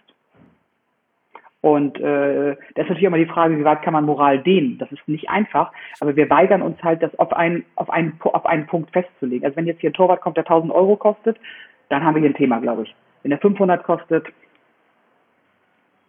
dann ja, dann geht's weiter. Ähm, aber auch das ist ein Thema, das wir diskutieren, wie legen wir das fest. Und da gibt es so eine Idee, dass wir das an den Gesamtetat prozentual knüpfen. Äh, aber auch da sind wir noch lange nicht äh, auf einem finalen einen Nenner. Weil natürlich hast du in der Mitgliedschaft Menschen, die sagen, ja, das ist halt so, das ist Amateurfußball. Und du hast natürlich welche, die sagen, das finde ich aber scheiße. Ähm, ja, genau. Aber was ist die Quintessenz? Weil das ist ja das Nächste. Und deswegen ist Basisdemokratie auch so schwierig. Du kannst ja auch sagen, mir gefällt das nicht. Aber was ist denn die Alternative? Also was kann man daraus machen? Also was sind die eigenen Ideen? Also ich will nicht sagen, dass man nicht kritisieren darf, ohne eigene Ideen zu haben, aber es hilft ungemein, wenn man dann einen eigenen Vorschlag machen kann. Ich würde ja denken, bei dem Thema kommst du ja spätestens in der Oberliga sowieso an einen Punkt, wo, wo man dann so grundsätzlich als Verein wahrscheinlich seine ganze Idee wieder diskutieren muss, wenn man das Thema Ablösen auch betrachtet. Weil da wird es ja dann äh, bestimmt auch stellenweise unmoralisch, wo du dann als Verein denkst, ja, wir haben uns ja eigentlich als im guten Sinne gegründet Exakt. und dann wird es halt, genau. spielen wir das Spiel mit oder spielen wir es halt nicht mit. Genau, und da ist dann halt auch der nächste Schritt, den, ähm, was der Verein diskutieren muss. Also auch sprich, wie sieht so eine so ein Etat dann am Ende des Tages aus? Wo gibt es da prozentual was? Wo kommt das Geld auch her? Ähm, also aktuell kommt es ja zu, ich sag mal, 85 Prozent äh, aus der Mitgliedschaft, also in Form von äh, Mitgliedsbeiträgen, Dauerkarten und Zuschauereinnahmen an Spieltagen. Ähm, aber natürlich haben wir auch den einen oder anderen kleinen Sponsor, die jetzt keine Unsummen geben. Ähm, nichtsdestotrotz muss man sich da auch die Frage stellen, wie weit lassen wir Sponsoring zu? Weil, bin ich total ehrlich zu dir, wenn wir eine, eine große deutsche Bank zu uns kommt und sagt, ach, lieber HFC Falke, ihr habt hier 50.000 Euro. Da stelle ich die Frage, soll ich den wegschicken? Ähm, Nee, beim HFC Falke, äh, also bei anderen Vereinen würden die sagen, hier ist die Kontonummer, have fun. Äh, bei uns wird dann, äh, wird es sehr kritisch hinterfragt, warum willst du uns denn jetzt gerade Geld geben? Was ist denn bei dir los? Äh, also die fangen das an zu hinterfragen. Und das ist natürlich auch für die Sponsorenseite unglaublich wichtig äh, und auch nicht einfach. Ähm, kein Einfluss, also auf gar keinen Fall. Ähm, und was ist es? Und das ist halt das Thema. Wie gesagt, wenn jetzt eine große deutsche Bank kommt und sagt, wir geben euch 50.000 Euro äh, über was weiß ich, fünf Jahre zum Aufbau einer Jugendabteilung, wenn wir mal die Möglichkeit haben, Jugendtrainings anzubieten, ist das was anderes, als wenn die Kohle in die erste Herrenmannschaft fließt in Form von äh, Gehältern.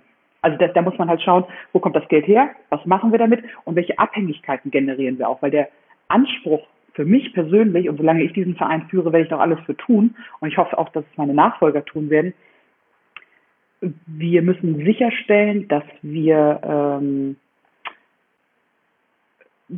das Geld sozusagen, was wir brauchen, um den Spielbetrieb aufrechtzuerhalten, oder also im ersten Step durch den Verein, aber ohne Spielbetrieb am Ende des Tages auch kein Verein mehr irgendwann, mhm. ähm, dass wir aber den Spielbetrieb von den Einnahmen, die wir durch Mitgliedsbeiträge generieren, gedeckelt haben. Und wenn wir dann ein paar Sachen on top haben, durch Sponsoring, durch äh, große Spiele, was Zuschauer angeht oder was auch immer, dann ist das schön, aber das ist kein Geld, was wir dauerhaft zur Verfügung haben. Und so laufen auch unsere Budgetplanung. Also unsere Budgetplanung zum Beispiel für Zuschauereinnahmen äh, sind immer deutlich unter dem, was wir eigentlich haben, damit wir, ähm, also wir haben ja eine Ist-Zahl und eine, und eine Soll-Zahl und die Soll-Zahl ist deutlich niedriger als die Ist-Zahl, weil wir halt gar nicht damit kalkulieren wollen ähm, oder auch einfach das Risiko ja haben. Vielleicht kommt mal niemand, weil es regnet. Und das ist auch so ein Thema. Ähm, in den ersten Jahren hatten wir einen unglaublichen Zuspruch an Zuschauern naja, jetzt drittes Jahr Bezirksliga, ne? Also pff, das ist auch nicht mehr unbedingt für jeden so interessant. Und ähm, Menschen entwickeln sich ja auch weiter und das ist nicht, dass wir weniger Zuspruch an Mitgliedern haben, ähm, aber es kommen halt weniger Zuschauer. Ähm, und da, weil sich Prioritäten anders entwickeln, weil vielleicht eine Bindung zum Verein an der einen oder anderen Stelle auch fehlt. Und ich kenne viele Mitglieder, die sagen, hey Tamara, ich finde es super, was ihr da macht und ich unterstütze das auch gerne jeden Monat, aber so samstags, da fahre ich lieber an Baggersee, weil Fußball interessiert mich irgendwie auch nicht mehr so, wie es das vor zehn Jahren mal getan hat. Und das sind alles so Entwicklungen, die drumherum stattfinden. Und äh, da müssen wir auch was für tun, weil dieses Spiel, wir hatten, haben vor drei Jahren äh, sind wir in die Bezirksliga aufgestiegen. Bei diesem Spiel waren 1100 Zuschauer. Ähm, Und ich weiß, dass dieses Spiel sehr viel Bindung zum Verein kreiert hat, weil Menschen dort ein Erlebnis hatten, was sie nicht alltäglich haben. Und äh, sowas bockt dich natürlich mehr an ähm, als äh, so ein 0-0 bei Nieselregen auf dem Samstagvormittag.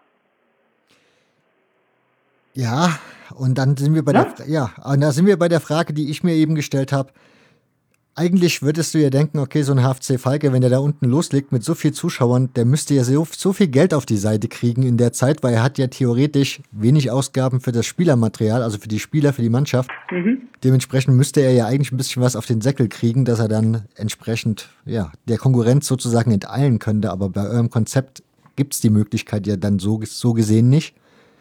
Da, wo die anderen ihre Sponsoren haben, habt ihr halt dann die Sponsoren nicht. Wie wollt ihr aber das dann umsetzen, dass ihr diesen sportlichen Erfolg dann hinbekommt, wenn ihr sagt, wir sind bei Sponsoren, möchten wir uns nicht abhängig machen? Ich meine, das ist ja irgendwie mhm. ein Kreis, oder? Äh, dazu, ah, ich, ich weiß genau, was du meinst. Ähm, ich muss dazu kurz ausholen. Wir, wir hätten in den ersten drei Jahren ähm, hätten wir deutlich mehr Geld zur Seite legen können. Äh, ist aber ganz bewusst gesagt können, weil wir haben uns für eine Ausgabe entschieden, ähm, von der wir immer noch glauben, dass es der richtige Weg war. Wir haben uns privat auf einer Sportanlage für unsere Heimspiele eingemietet. Ähm, wir haben da für jeden Heimspieltag Geld gezahlt, also die Sportanlage von Union 03 am Diebsteich, das Rudi-Barth-Stadion, also was ein Stadion ist.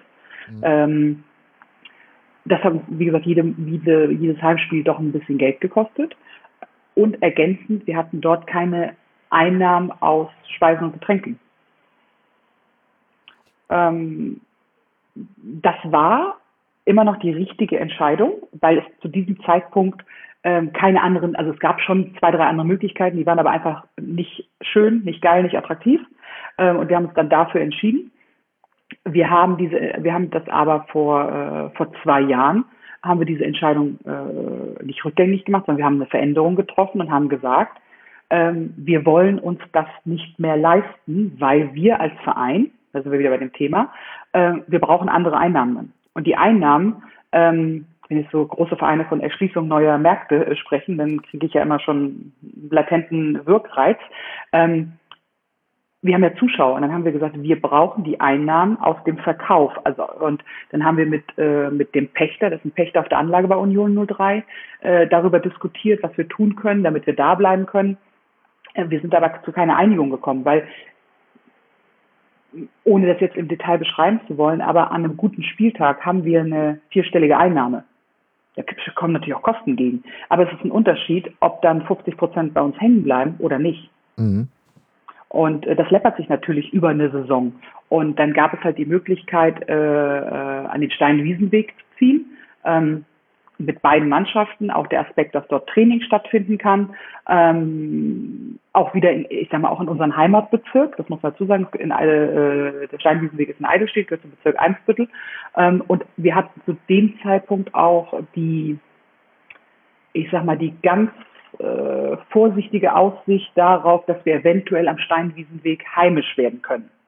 Das haben uns dann ein paar Neider streitig, streitig gemacht. Das ist nochmal eine ganz andere Story, ähm, wo wir das erste Mal gemerkt haben, wie Politik in Hamburg funktioniert und auch, äh, ich sag mal, ein Opfer davon geworden sind und äh, uns das auch nicht haben gefallen lassen, aber es ist nun mal passiert.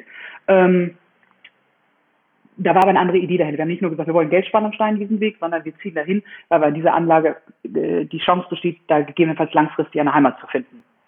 Und äh, Dadurch ist die Miete weggefallen und wir haben die Einnahmen auf einmal bei uns. Und äh, das wäre natürlich schön gewesen, wenn wir das in den ersten drei Jahren gehabt hätten. Das gab es aber in der Form, in der Möglichkeit nicht. So, damit muss man dann halt arbeiten und halt sagen, gut, äh, dann steht am Ende des Tages äh, keine schöne Summe, sondern bestenfalls die schwarze Null. Das dreht sich ja, oder wir drehen uns ja sehr oft in dem Gespräch darum, dass ihr keine Heimat habt. Ihr habt jetzt diese Crowdfunding-Aktion im letzten Jahr, war die, ne? Ge gestartet, mhm. gemacht. Ja. Sie ist ja abgeschlossen. Ich habe die Tage mal drauf geschaut. Ihr habt euer mhm. erstes Ziel ja mal locker übersprungen. Ohne jetzt schon zu mhm. fragen, was mit dem Geld passiert. Das Thema Heimat. Die Frage, die ich mir halt stelle, wenn ich hier, ich wohne ja ländlich, kein Gentrifizierungsgegend, kein Ballungsgebiet. Ich beobachte, dass hier Vereine mehr und mehr sterben und immer mehr irgendwie zusammenarbeiten, also zusammen fusionieren und dann als ein Verein sozusagen auflaufen. Hier bei uns im Dorf zum Beispiel, der Sportplatz liegt seit Jahren brach, weil den keiner mehr nutzt, weil die mit dem Nachbarverein zusammengeschlossen sind und eben beim Nachbarn jetzt spielen. Mhm. Sprich, hier, wär, hier wären theoretisch Sportplätze frei. Und jetzt überlege ich mir, ist das in Hamburg so viel anders? Ich meine, da müssten da auch eigentlich die Vereine sterben, weil es gar nicht mehr so viele Kids gibt, die so viel Bock auf Fußballspielen haben. Mhm. Ähm, die Situation hier in Hamburg ist äh, für Kinder, die Fußball spielen wollen, also muss dein Kind gefühlt mit Geburt anmelden, damit äh, damit drei Jahren oder vier Jahren endlich mal Fußball spielen kann. Ehrlich? Sehr, ja, die Wartelisten sind sehr lang. Natürlich ist es ein Unterschied, ob du äh, in den eher ähm, in Speckgürtel gehst oder ob du eher im Stadtbereich bist. Ne? Das mhm. äh, ist das eine. Ähm, dann ist das nächste, du hast natürlich auch äh, hier den einen oder anderen großen Verein, die Platzhirsch sind und die natürlich auch ihre Fälle davon schwimmen sehen, ähm, die dann auch vielleicht nicht nur im Fußball aktiv sind, sondern auch, äh, also eher ein Breitensportverein. Mhm. Man sich da auch die Frage stellen kann, ob das ein Verein ist oder was da sonst noch so hinten dran ist. Ähm, hier ist nicht wirklich Platz für vermeintliche äh, Neubauten, weil auf, also die Sportstadt Hamburg, das ist sehr sarkastisch gemeint, vergisst halt gerne mal den Sport. Ähm, beziehungsweise da haben dann andere Dinge Prioritäten und dann ähm, äh, ist der Sportplatz so eine lieblos dahingeklatschte Anlage mit äh, nicht mal einer Stehtraverse. Ja, da, da kannst du auch keinen Blumentopf mit gewinnen. Ähm, und dann kommt es halt noch dazu, wenn dann mal neu gebaut wird, ist das äh, hier häufig, also auch gerade Bezirk Eimsbüttel, sind dann natürlich andere Vereine, die es schon viel länger gibt, die auf alten Anlagen waren, die für Wohnungsbau freigemacht werden mussten und dann auf eine neue Anlage kommen, ähm, haben sozusagen das, das Vorrecht. Ähm, und dann ist es auch einfach so, äh, andere Vereine haben auch teilweise einfach Angst vor uns. Also die Mischung aus Angst, Neid und was dann auch immer noch daraus wird. Was einfach damit zusammenhängt, ähm, wenn wir irgendwie sagen, hey, wir brauchen mal ein paar Ehrenamtliche, die was machen. Also das sind bei uns die fleißigen Falken. Ähm, das ist bei uns auch nicht immer einfach, aber wir kriegen schon immer genug Leute zusammen, ähm, die gewisse Dinge dann machen. Und äh, wenn bei uns, was weiß ich, irgendwie so eine Art Arbeitseinsatz ist, dann wuseln da halt schon ein paar Leute rum. Und da sieht man halt schon, dass andere Vereine das nicht so witzig finden, weil die bemühen sich immer um tausend Dinge und kriegen keine Ehrenamtlichen und uns laufen sie in Anführungszeichen zu. So sieht das von außen immer aus. Äh, dass wir dafür auch hart arbeiten müssen, das sieht ja keiner. Ähm, und das ist äh, genauso wie bei der, bei der Kampagne. Ähm, du sagst, wir haben das locker übersprungen. Äh, wir haben schon ein paar schlaflose Nächte gehabt, ähm, weil da hing ja auch ein bisschen was dran. Und äh, da musste schon ein bisschen äh, für gearbeitet werden. Und äh, das hätten wir uns auch anders vorgestellt. Also ich will nicht sagen, leichter ist das falsche Wort, aber da sind wir auch wieder mit sehr viel Naivität rangegangen ähm, und haben auch sehr viel daraus gelernt, was auch, auch sehr positiv ist. Und das ist zum Beispiel auch so ein Thema gewesen, diese, diese Kampagne zum Thema Basisdemokratie. Wir hatten da so eine Idee. Dann haben wir die Idee mal weitergetragen und dann haben wir als Präsidium gesagt, wir hätten da so eine Idee, ähm, aber wir haben auch keine Zeit, was die Umsetzung angeht und haben das dann immer wieder so, hm, und wir wissen nicht. Und dann hat ein Mitglied gesagt, okay, ich mach, äh, ich nehme mich der Sache an, weil ich die Idee gut finde ähm, und habe ein paar andere Leute dazu generiert. Und dann haben die uns in Kenntnis gesetzt, dass sie das machen wollen. Natürlich hätten wir Veto einlegen können, hätten gesagt, oh nee, jetzt vielleicht doch nicht. Ähm, aber äh, das wollten wir ja gar nicht, sondern wir haben uns ja total darüber gefreut, dass sich da zehn Verrückte gefunden haben, die gesagt haben, wir machen so eine riesen Kampagnengeschichte. Und dann ging das ab und das Präsidium hat dort, ähm, also ich habe hier die Spendenquittung unterschrieben. Mehr habe ich, was das angeht, in der organisatorischen Form äh, dort nicht gemacht. Also ich habe natürlich im Rahmen der Kampagne mitgearbeitet, aber Ideen entwickelt, sagen, ich habe hab gestern noch ja? natürlich auch dich persönlich recherchiert. Du hast da schon ein bisschen was gemacht in Form meiner, meiner Aufgabe als Präsidentin. Aber ich habe halt nicht vorher gesagt, ich will, dass das Logo so aussieht. Also weißt, ich war nicht in dieser Findungsphase mit dabei und das war unglaublich gut. Und da haben auch Sachen nicht funktioniert. Und das ist das Schöne, da sind nachher Mitglieder zu mir gekommen und haben wirklich so gesagt, nun verstehen wir dich. So gut, es war schön, wenn es das gebracht hat. Und äh, das ist so dieses, ähm, ähm, man hat Ideen, es kommen Ideen aus der Mitgliedschaft, aber es muss sich halt auch jemand drum kümmern. Das ist das Entscheidende. Ja, kommen wir nochmal zurück zum Sportplatz. Ich, mhm. kann das, ich kann das Argument schon verstehen. Also wenn ich ein kleiner Verein bin, der da auf seiner Sportanlage ist und echt kämpft, dass irgendwie die Kinder zum Fußball kommen und ich irgendwie Betreuer bekomme und Jugendtrainer an den Start bekriege und dann kommt da der große HFC Falke, dann würde ich vielleicht auch denken, okay, die kommen hierher und jetzt kann ich die mit offenen Armen begrüßen, dann dauert das zwei Jahre und dann habe ich auf meiner eigenen Anlage nichts mehr zu melden, weil sie halt die größeren sind, die den Platz brauchen, die die Zeiten brauchen. Also diese Bedenken, die Vereine da haben könnten, die sind mir da durchaus schlüssig, ehrlich gesagt. Ich, ich kann diesen Gedankengang auch, äh, auch nachvollziehen. Ähm, nur ich glaube, dass äh, unabhängig mal von Falke, ähm, wenn man in, dem, in der Position ist, in einem Sportverein äh, äh, aktiv zu sein. Also sprich nicht, dass man Sport treibt, sondern dass man, so wie ich, äh, in einem Präsidium, in einem Vorstand sitzt. Dann hat man äh, die Verantwortung, etwas für die Zukunft dieses Vereins zu tun. Ähm, und das heißt nicht, dass man verwaltet und hofft, dass immer alles so bleibt, sondern dass man überlegt, was passiert draußen in der Welt und wie kann ich mich anpassen, wie kann ich Angebote schaffen und so weiter und so fort. Und das ist doch die eigentliche Angst der Vereine, dass sie aus ihrer Komfortzone rauskommen müssen, um mal was tun müssen. Und es gibt Vereine in Hamburg, die haben eine halbwegs vernünftige Sportanlage zur Verfügung und da eiern drei Mannschaften rum und dann fragst du dich, warum? Ähm, ja, weil die, weil die in ihrer Komfortzone sitzen und seit 30 Jahren genau das machen, was sie heute noch tun. Ja, damit gewinnst du aber nichts. Und in diese Wunde pieksen wir natürlich rein. Ja, aber das sind ja auch Vereine, die haben vielleicht nicht den Anspruch, wie ihr sie habt, ne? Also von daher. Aber theoretisch. Äh, ja. Also es geht gar nicht darum, dass die den Anspruch haben, wie wir sie haben. Nur wenn du eine, wenn du, äh, also es läuft halt so, du hast entweder in Hamburg eine Sportanlage, äh, ein Nutzungsrecht auf einer Sportanlage von der vom Bezirksamt, mhm. oder du hast äh, die Sportanlage überlassen bekommen mit entsprechenden Verträgen oder du hast eine Sportanlage, die dir gehört. Also meistens nicht der Grund und Boden, sondern nur die Anlage, die da draufsteht und das andere ist über so ein, was weiß ich, was lebenslanges 100 Jahre mit Dingsbums oder was auch immer. Ähm, und wenn du äh, drei Herrenmannschaften hast oder oder von mir aus auch drei Jugendmannschaften oder drei äh, Frauenmannschaften, ähm, dann hast du eine gewisse Zeit an Training, die du nutzen kannst und eine gewisse Zeit an ähm, an Spielzeiten. Aber mit drei Mannschaften brauchst du keinen eigenen Sportplatz fünf Tage die Woche zum Training und zwei Tage zum Spiel. Da musst du damit rechnen, dass der, dass der, dass die Stadt dir mal jemand anders mit auf die Anlage setzt. Also nicht unbedingt den HFC Falke, sondern je nachdem, wo du halt sitzt. Mhm. Ähm, und also sprich, wenn man nicht den Anspruch hat, sich weiterzuentwickeln, dann kann man ja auch mit seinen drei Mannschaften was machen. Das ist überhaupt kein Thema. Also es gibt auch Vereine, die machen das gut mit ihren genau drei Mannschaften. Ähm, aber die, die haben dann, wie gesagt, gar nicht den Anspruch weiterzumachen, aber die nutzen dann die Sachen, die sie haben, werden genutzt.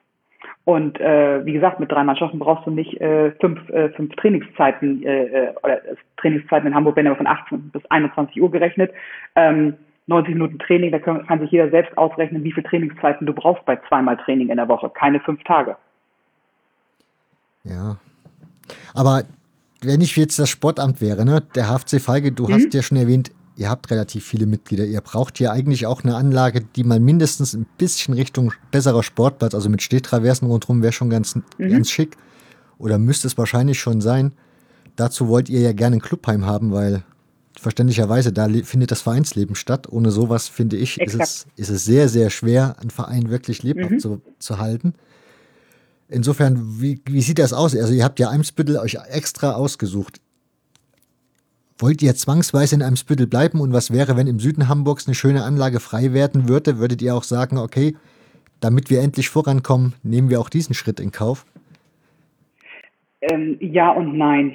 Also es gibt mittlerweile, also es ist äh, auch durch die Kampagne sicherlich, ähm, ein bisschen Bewegung in die ganze Sache reingekommen und äh, wir führen hier äh, im Bezirk Eimsbüttel gute Gespräche. Ähm, wir führen auch in anderen Gesprächen hier im Hamburger Westen äh, äh, gute Gespräche, mit anderen Bezirksämtern gute Gespräche. Ähm, da hängt es natürlich auch immer ein bisschen davon ab, was passiert, weil nur weil die Stadt beschließt, da wird eine Sportanlage gebaut, heißt es noch lange nicht, dass es passiert. Ne? Das dauert ja dann auch ewig und dann liegt auf einmal ein Stromkabel da, von dem keiner was wusste. Ähm, passiert hier alles. Ähm, wenn jetzt äh, irgendwo in Hamburg, egal ob im Süden, im Osten oder Westen, ähm, eine Anlage auf einmal vom Himmel fällt, dann muss man das diskutieren. Und da sind wir genau bei dem Punkt, ähm, bei jeder Anlage hier im Bezirk Eimsbüttel, ähm, behaupte ich mal, kann dieses Präsidium, äh, ich will nicht sagen, die Entscheidung alleine treffen, aber da würde es uns leichter fallen, eine Entscheidung zu treffen. Wenn jetzt im Süden Hamburgs auf einmal der bombastische Sportplatz äh, vom Himmel fällt, Ähm, das ist ein Thema, da, da müssen wir die Mitgliedschaft mitnehmen. Weil unsere Mitgliedschaft wohnt ja jetzt nicht exklusiv in Eimsbüttel, sondern die ist ja auf ganz Hamburg verteilt. Mhm. Und ähm, dann würde man genau das diskutieren. Und äh, also wenn es jetzt der Süden von Hamburg wäre, dann äh, würden wir das genauso äh, im Rahmen einer Mitgliederversammlung oder erstmal Informationsveranstaltung diskutieren.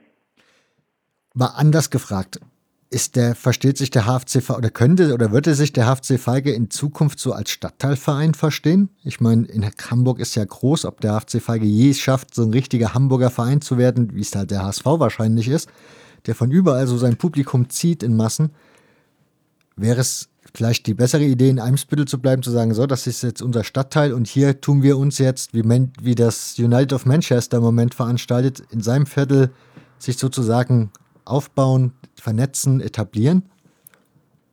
Ähm, ich glaube, das eine schließt das andere weder ein noch aus. Ähm, Im ersten Step haben wir den Anspruch, hier im Hamburger Westen zu bleiben, also Eimsbüttel. Ähm, wir sind aber, wir haben ja auch ein paar Jahre in Altona gespielt, also auch der Bezirk äh, Altona ist uns durchaus nah, oder der, der Stadtteil Altona. Ähm, weil die Grenzen sind das in der Hinsicht ja auch wirklich fließend. Das ist ja wie wenn du sonst grundsätzlich irgendwo an der Landesgrenze wohnst. Ähm, wir wollen uns aber der, der Möglichkeit, wenn woanders was an sich etwas ergibt, der wollen wir uns nicht äh, komplett verwehren. Weil das Schlimmste, was natürlich passieren kann, du kriegst auf einmal das Angebot, ähm, ich sag mal, in Bergedorf passiert irgendwas. Äh, und, und die sagen, Mensch, also wir wissen ja, der HFC Falke, weil die Bezirksämter sprechen ja untereinander, der HFC Falke, der sucht immer noch und dann hebt auf einmal Bergedorf und die Hand und sagt, wir hätten hier was.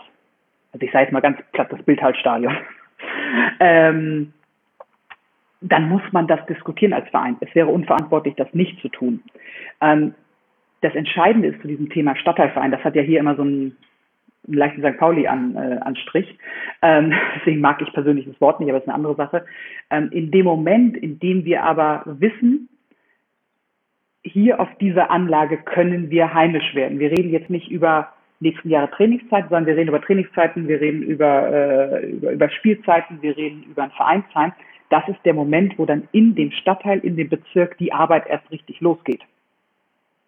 So, und das wäre natürlich, also ich selber wohne in Eimsbüttel, für mich wäre Eimsbüttel ideal, aber ich kann das Lebensglück des HFC Falke nicht von meinem abhängig machen. Und das meine ich mit diesem, ähm, in, in, in beide Richtungen zu arbeiten. Ähm, wenn ich mir das wünschen könnte, dann wäre es Eimsbüttel oder Altona, äh, gar keine Frage, weil dann kann ich immer noch zu Fuß gehen.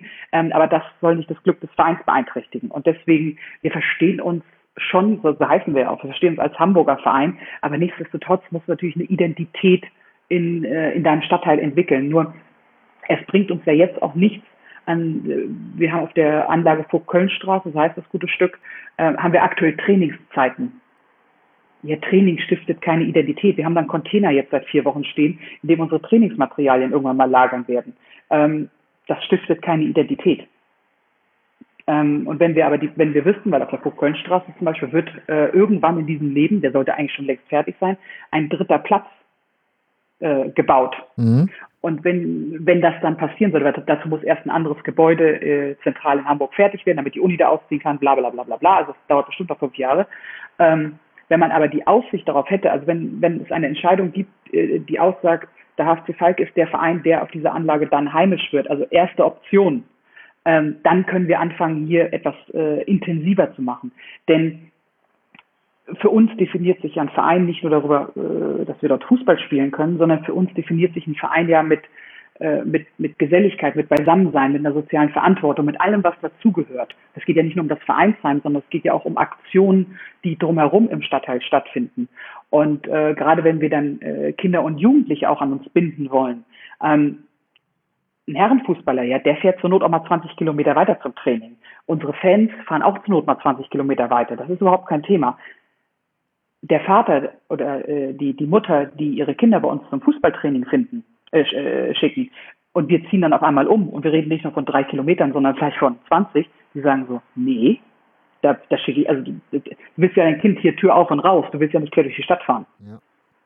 Und das sind so diese, diese Problematiken darin, äh, die darin bestehen. Und wir haben halt, und das war uns ja das Wichtigste im Rahmen dieser Kampagne, klar zu machen, wir brauchen Planungssicherheit äh, weil ansonsten können wir uns nicht weiterentwickeln. Von dem her ist es Wie sehr gefährdet Gar nicht das so denn? dramatisch, dass wir immer noch in, Ja, das wäre jetzt meine Frage. Wie sehr gefährdet das den Verein im Moment? Also ich meine, das ist ja wirklich, ja, das ist ja relativ perspektivlos, wenn du halt weißt, du kommst nicht dazu, eine Jugendabteilung aufzubauen und du hast kein Vereinsheim, dann wird es ja dunkel. Äh, natürlich, und das ist, das ist halt genau das Thema. Ähm, deswegen ist es aus einer Vereinssicht ist es gar nicht so dramatisch, dass es ein drittes Jahr Bezirksliga äh, ist. Mhm. Ähm, weil, also in der Landesliga brauchst du es noch nicht, aber wenn du in einer Landesliga spielst, dann wirst du dich ja auch etablieren. Und wenn es dann in Richtung Oberliga gibt, dann musst du eine leistungsorientierte Jugend im A, B oder C-Bereich haben. Mhm. Und äh, wo sollen die herkommen? Die ist ja auch nicht mal eben zack da, sondern die muss sich ja auch entwickeln. Weil wir auch nicht den Anspruch haben, bei einem anderen Verein äh, mal anzuklopfen zu sagen, ach hier, wir wissen, ihr findet das hier doof, kommt mal zu uns. Das ist ja auch nicht unser Anspruch. Und äh, deswegen ist es aus, aus, aus einer Vereinssicht, ist dieses dritte Jahr Bezirksliga nicht perfekt, aber es ist, es ist okay. Das hat der Trainer hoffentlich nicht gehört. Ähm, andererseits ist es aber auch so, wenn du sportlichen Erfolg hast, äh, baust du wiederum natürlich auch einen gewissen Druck auf in Richtung Bezirk, Politik. Ähm, und die merken dann, okay, da passiert was. Und diesen Druck wollten wir auch im Rahmen dieser Kampagne aufbauen. Und das haben wir auch an vielen Stellen geschafft. Denn wenn man mal ganz ehrlich ist, ähm, bra also brauchen tun wir das Geld aktuell nicht. Es ist aber der Moment, wenn, äh, wenn wir den Zuschlag für eine Anlage äh, erhalten, dann können wir uns aber als Verein hinstellen und können sagen, naja, wir leben hier jetzt nicht nur von irgendwelchen Fördergeldern oder von irgendwelchen äh, ja, Förderschräger Steuergeldern, sondern wir können auch eigenes Geld mit einbringen. Also wir, wir unterstreichen unseren eigenen Anspruch nochmal. Weil natürlich kannst du für jeden äh, Krimskrams hier Gelder beantragen. Ähm, das machen diverse Vereine, gerade die Großen sind da ganz vorne mit dabei. Ähm, und auch das lernen wir, wo kann man noch Gelder bekommen und wie kann man gewisse Themen äh, anders, äh, äh, anders umsetzen. Ähm, aber der Gedankengang ist, wir wollen uns halt nicht irgendwo hinstellen und wollen sagen, ach ja, wir wollen alles haben, sondern dass wir sagen können, hey, wenn wir ein Vereinsheim bauen, dann muss uns das nicht die Stadt bauen, sondern äh, wenn wir da einen schönen Tresen drin haben wollen, dann bezahlen wir den selbst, weil unsere Mitgliedschaft das möchte. Und äh, das hat so ein bisschen auch was mit einem, einem Prinzip zu tun, dass man sich halt nicht immer nur hinstellen kann und sagen kann, ich, ich will, ich will, ich will, sondern ich gebe auch etwas dafür. Und das, vielleicht wird von den 50.000 Euro auch nicht das Vereinsheim gebaut, sondern vielleicht ist es auch der dreistufige Ausbau der Traversen und eine Anzahlung zum Flutlicht. Also Flutlicht wird eh von der Stadt gemacht, deswegen ein schlechtes Beispiel, ähm, je nachdem, was für ein, für ein, für ein Platz es ist. Ähm, aber man kann dann dort andere Dinge mit dem Geld umsetzen, die vielleicht sonst auf diesem Sportplatz nicht der Fall wären. Das heißt, aktuell steht ja einfach mal noch immer in Verhandlungen und in Gesprächen und konkret ist jetzt für euch in dem Sinne noch nichts. Äh, korrekt. Also wobei man halt einfach sagen muss, dieser Schritt, diese Trainingszeiten zu bekommen, das war schon ein guter Schritt, ähm, dass wir da mal mal vorankommen. Und trotzdem Ähm, klingt es das- frustrierend.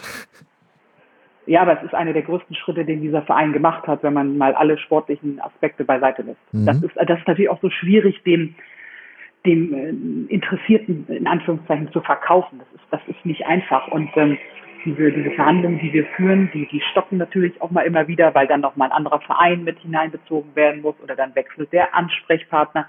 Also du brauchst da einen langen Atem. Und äh, ich war im Dezember letzten Jahres unfassbar frustriert. Ähm, und äh, da waren wir mal wieder bei der Bezirksversammlung zu Gast, da waren wir mal wieder bei diversen Parteien zu Gast und haben unsere Probleme erläutert und bla bla bla, weil du erzählst doch immer das Gleiche. Und jetzt äh, hat sich im Januar das halt aufgetan. Das ist ein riesiger Schritt und das hat auch so ein bisschen den, den Druck an der einen oder anderen Stelle für den sportlichen Bereich äh, erhöht.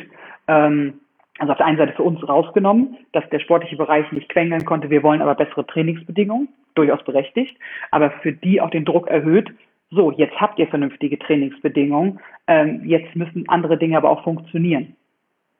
Und äh, jetzt ist es keine Ausrede mehr, nee, letzte Woche konnte kein Training stattfinden. Hm? Das sind halt so, so Kleinigkeiten. Und äh, ich bin sehr positiv, dass sich was, äh, dass sich was ergeben wird, ähm, weil man uns, das was ich eingangs schon sagte, man nimmt uns halt ernst. Und da sind wir dann, du hattest ja diese Frage gestellt und ich habe sie ehrlich gesagt äh, unbewusst nicht, nicht vollständig beantwortet. Wie finanziert sich dieser Verein langfristig? Und in meiner idealen Welt, in meiner kleinen Tamara-Welt, ähm, Einnahmen aus, aus Zuschauer, äh, ähm, also Eintritt, ähm, Verkauf das sind die Dinge, die einen Spielbetrieb finanzieren müssen. Und äh, das bedeutet mehr Zuschauer. Und wenn sich in diesen Zuschauerkreisen jemand findet, der sagt, ich finde die Idee total super, ähm, äh, ich will das unterstützen und dann bei uns Mitglied wird, weil unsere Satzung verbietet Mitgliederwerbung, da haben wir uns auch sicherlich ein bisschen eingeschränkt, ähm, ich möchte den Verein aber langfristig unterstützen und werde jetzt, werde jetzt Vereinsmitglied. Ähm, das heißt, dann investiert man vielleicht eher in, in die Basis, also was Ausstattungsthemen angeht. Wir haben das eine kleine Heimat, da haben wir noch gar nicht drüber gesprochen, da kann ich gleich was zu sagen. Mhm. Ähm, das ist unser kleines Vereinsheim. Ähm, dann investiert man dort etwas rein.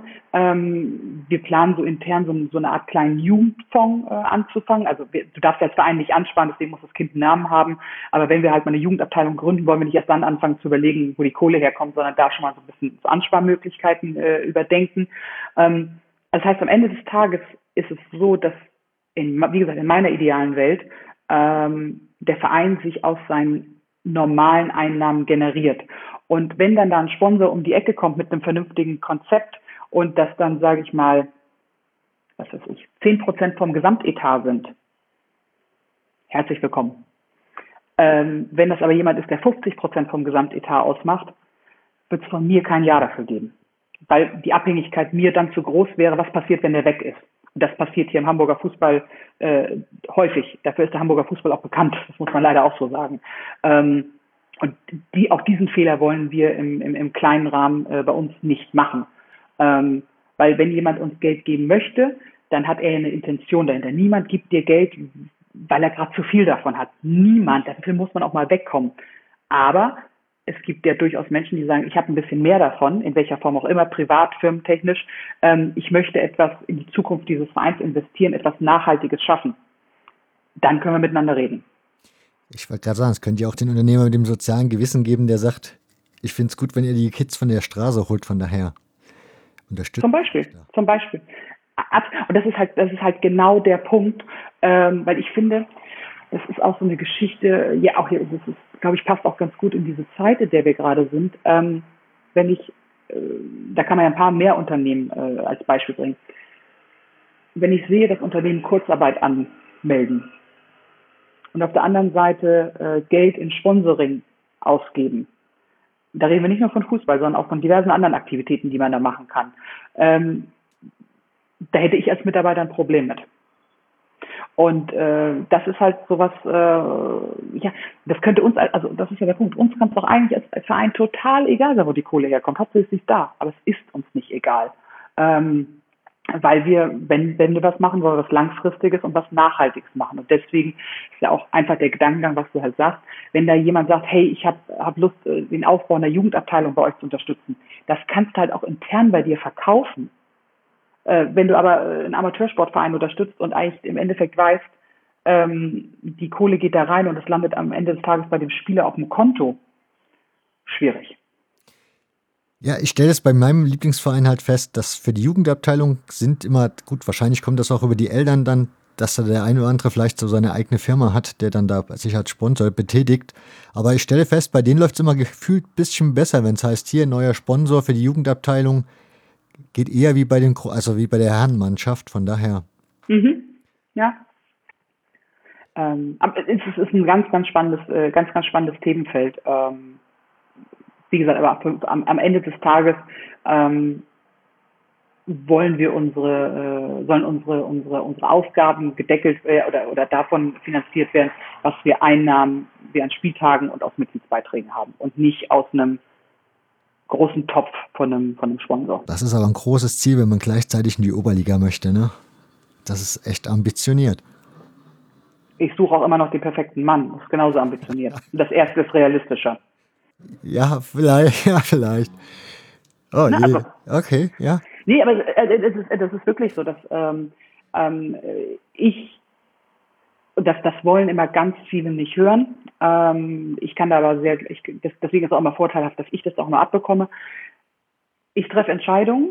Ich treffe auch Entscheidungen, die unangenehm sind. Ähm, aber ich treffe Entscheidungen, dass ich nächsten Tag ins Spiegel gucken kann.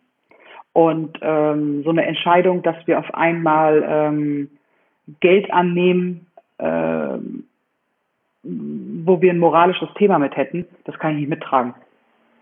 Und ähm, so treffen wir aber ganz viele verschiedene äh, Entscheidungen immer im Verein, wo andere Vereine längst, ach, 20 Mal schon eine Entscheidung getroffen haben, da diskutieren wir immer noch drum. Und ähm, das ist auch gerade für, für, für Mitglieder, die neu dazukommen, die denken immer so, was ist denn da los? Also die, die merken das dann erst in, in, in, mit einer gewissen Zeit, auch welche Ideen sie dann selber mit einbringen können. Ähm, und auf der anderen Seite ist es aber auch so, dass unser sportlicher Bereich, äh, der braucht manchmal Entscheidungen, der stellt Montag eine Frage und Donnerstag muss eine Entscheidung da sein. Das haben wir denen abgewöhnt. Das läuft bei uns nicht so. Ende. Da können die sich auf den Kopf stellen, das können die scheiße finden. Da ist die Tür. Thema erledigt. Du kannst noch so gut sein. Du musst gewisse Dinge akzeptieren, dass wir eine Mitgliedschaft haben, die wir mitnehmen. Ähm, und das ist äh, einfach ein ganz wichtiger Faktor, dass das auch so verstanden wird. Ich nehme ein ganz anderes Beispiel. Es ist durchaus üblich, dass Vereine Abschlussreisen nach Mallorca bezahlen. Mhm. Also das wird beim HFC Falke sehr für einen OZ-Pokalgewinn eine Diskussion werden. Und dann ist ja Geld da, in Anführungszeichen. Ne? Ähm, aber das ist so dieses, ähm, aber das Ziel muss es sein, dass es gar keine Diskussion ist, sondern dass du vielleicht sagst, okay, die Jungs, die hier den Ostsee-Pokal gewonnen haben, die kriegen einen kleinen Obolus zu ihrer Reise dazu und natürlich alle, die irgendwie drumherum waren. Und da kann der Verein von seinen, äh, was weiß ich, was er für die erste Runde kriegt, 100.000 Euro, auch ein bisschen was für die Jungs ausgeben. Gar keine Frage. Aber das große Geld bleibt beim Verein für die Zukunft. Und äh, das Wichtigste ist aber auch, dass du Spieler auf dem Platz hast, die das verstehen das ist ja auch die nächste Schwierigkeit. Ähm, ich habe in, äh, in der Zeit bei Falk, also wir haben in der Herrenmannschaft jetzt die zweiten Kapitän und natürlich auch pro Saison immer einen, nicht einen neuen Mannschaftsrat, aber immer mal was wechselnd. Ähm, ich treffe mich am Anfang der Saison mit dem Mannschaftsrat und mache eine, nennen wir es mal Prämienverhandlung. Ich, die Präsidentin, trifft sich mit dem Mannschaftsrat in der Kabine auf dem Bier. Ähm, und dann werden Ideen ausgetauscht, was kann man machen und so weiter und so fort. Wie kann man Dinge gut machen? Da geht es nicht nur um Prämie, sondern da geht es auch um Strafthemen, also weil wir ja auch einen Anspruch an unsere Spieler haben, wie sie auftreten. Also mhm. dass sie, dass sie sich vernünftig verhalten, dass sie nicht rumpöbeln, dass sie nett zum Schiedsrichter sind und so weiter und so fort. Also das ist ja so ein, ähm, und das sind Dinge, die musst du da teilweise diskutieren. Ähm, und in der ersten Saison weiß ich, dass der, der, der, der Vizekapitän zu mir gekommen ist und gesagt hat, Tamara, ich bin mit meinem Leben überfordert. Ich spiele seit zehn Jahren Herrenfußball. Das habe ich noch nie gehabt. Normalerweise habe ich so ein Pamphlet hingelegt bekommen, nimm hin oder stirb. Und hier, hier darf ich entscheiden, was da drauf steht. Und ich darf das diskutieren. Ich sehe, ja, aber du, also du bist doch Mitglied in diesem Verein. Also das kenne ich aber so nicht. Und das ist so ähm, auch bei uns dann anders. Aber das wird natürlich von außen nicht gesehen, weil also ich poste doch kein Foto aus der Kabine und sage heute Verhandlung mit Mannschaftsrat. Nee, sondern äh, was dabei rauskommt. Also manchmal müsste man das teilweise tun, habe ich das Gefühl. Aber es sind dann halt so Sachen, da kamen eine Ideen auch von der Mannschaft. Also bei uns ist es zum Beispiel so, wenn du, egal äh, ob in der ersten oder zweiten Herren eine rote Karte bekommst, egal ob gelbrot oder glattrot, ähm, auch egal ob berechtigt oder unberechtigt, dann äh, hast du die Verpflichtung, in der laufenden Saison ähm, ehrenamtlichen Strafdienst zu leisten. Und äh, das ist dann keine Strafe, sondern es ist, die, es ist sozusagen der Respekt. Du hast dich beschissen auf dem Platz verhalten und die Leute hier draußen sind wegen dir hier und, und machen hier einen ehrenamtlichen Job. Und du sollst mal kennenlernen, was die Leute für dich tun, also verhalte dich entsprechend bitte. Ähm, was daraus geworden ist, dass wir unglaublich viele Spieler haben, die total gerne mittlerweile grillen. Also unsere zweite Herrenmannschaft, äh, die, die, die lungern ständig bei der ersten Herrenmannschaft rum und übernehmen da fast den Grillstand weil die Gefallen daran gefunden haben. Und das ist ja am Ende des Tages auch eins der Ziele gewesen. Und ähm, das kam aus der Mannschaft selbst spannend. heraus. Mhm. Okay. Aus dem gut. ersten Jahr, genau. Mhm. Und, und das ist aber halt auch genau das Ding. Und da brauchst du halt auch Typen, die solche Dinge diskutieren oder die auch Dinge machen. Und ähm, das ist, äh, das macht es auch ganz spannend, weil teilweise habe ich auch zu Themen eine vorgefertigte Meinung und dann spreche ich mit dem Mannschaftsrat und dann kommen da auf einmal auch total kluge Sachen und ich denke mir so, Mhm. Ja. Ja, habt ihr recht, können wir nochmal drüber diskutieren. Überlegen wir mal, wie wir das machen. Und ähm, das, das ist mega spannend. Das ist wirklich richtig, richtig spannend, ähm, weil wir auch den Jungs versuchen, einfach mitzugeben, egal ob alt oder jung. Das ist hier nicht nur ein Verein, in dem du Fußball spielst, sondern wenn du dich darauf einlässt, dann kannst du hier ähm, ein Zuhause finden. Und das hört sich total pathetisch an. Ich weiß aber von ganz vielen auch von, von Spielern, die uns verlassen haben, äh, weil es sportlich vielleicht nicht mehr gereicht hat oder weil die sich weiterentwickeln wollten. Ähm, man sieht viele Spieler doch noch bei uns immer wieder rumstromern. Ähm, und äh, jetzt entwickelt sich bei unserer zweiten Mannschaft, da gibt es so ein bisschen so eine konzeptionelle Änderung, ähm, dass die aus einem eher leistungsorientierten Unterbau eher so in eine junge alte Herren werden, die aber immer noch Herren spielen. Ähm, und da ist es ganz interessant zu sehen, wer in der nächsten Saison zu uns zurückkommt. Also teilweise auch Leute, die sagen, ach, ich spiele eigentlich seit zwei Jahren kein Fußball mehr, aber komm, für Falke mache ich noch einmal die Woche. Und nicht, weil wir darum betteln, sondern weil sie Bock drauf haben. Das ist, glaube ich, das größte Kompliment, was du als Verein bekommen kannst, wenn die ehemaligen wieder auftauchen oder weiterhin auftauchen. Definitiv. Bedeutet aber auch Arbeit. Also das, das äh, wir sprachen ja vorhin auch über meinen Zeiteinsatz. Mhm. Ähm, jetzt aktuell in, in Zeiten von Corona nicht, aber ich bin normalerweise Minimum einmal die Woche beim Training. Und nicht, weil es so spannend da ist, sondern um Kontakt zu haben, um, um zu sehen, was passiert oder sonstiges. Oder teilweise auch ganz egoistisch, wenn der Physio da ist, kann man die Schulter mal wieder einrenken lassen. Das ist auch sehr gut. Ähm, das ist dann auch ein Vorteil, wenn man die Präsidentin ist. Da kann man sich auch mal auf die Bank legen. Ähm, es ist aber dieses, die auch ernst nehmen, weil es sind nicht die Spieler, die Fans, die Mitglieder, sondern es ist ein Wir. Und ähm, da muss man auch immer aufpassen, dass es sich halt nicht in ein Die und Wir entwickelt. Weil natürlich hat eine äh, hat ein Fußballspieler teilweise einen komplett anderen Ansatz als, äh, als der, der, der, der klassische Fußballfan. Das sind ja teilweise Welten, die dich trennen. Ja. Ja, und, und da muss man sprechen, da muss man Kontakt haben und so weiter und so fort. Und äh, das macht es schon sehr, sehr spannend. Deswegen braucht ihr die Jugendabteilung ganz, ganz dringend. De definitiv, definitiv. Und äh, dazu Thema, kleine Heimat. Ähm, wir haben genau. vor zwei Jahren, vor zwei Jahren, äh, wurde eine Schlachterei hier in Einsbüttel, auch hier ums Eck. Äh, da ist der Schlachter nach 40 Jahren ausgezogen. Das ist so eine Fläche, 20 Quadratmeter und ein Keller vielleicht nochmal von 20 Quadratmetern, vielleicht sind es auch 25. Ähm, und da war halt eine Schlachterei drin seit 40 Jahren. Da ist bautechnisch nie was gemacht worden und der Schlachter zog aus. Und der Vermieter hat mal bei uns Fußball gespielt. Und äh, der rief mich dann an und sagte, Mensch, ähm, der Schlachter zieht aus. Und da sage ich, nehmen wir. Also ohne drüber nachzudenken, nehmen wir. wir und, und das einzige, die einzige Bitte an ihn war alte Mietkondition. Er so, also wirklich so, uh? Und dann meint er so, okay, aber da muss der Deal sein, ihr macht da alles selber, wir können das ein bisschen unterstützen, ähm, aber wir können hier jetzt nicht eine Kernsanierung machen ähm, und dann den alten Mietpreis nehmen. Und wir so, okay. Ja, und dann stand eine Woche später, stand, äh, stand ich mit meinem Präsidium in, diesem, in dieser Schlachterei und dann haben die mich angeguckt und meinten auch so, mhm, okay.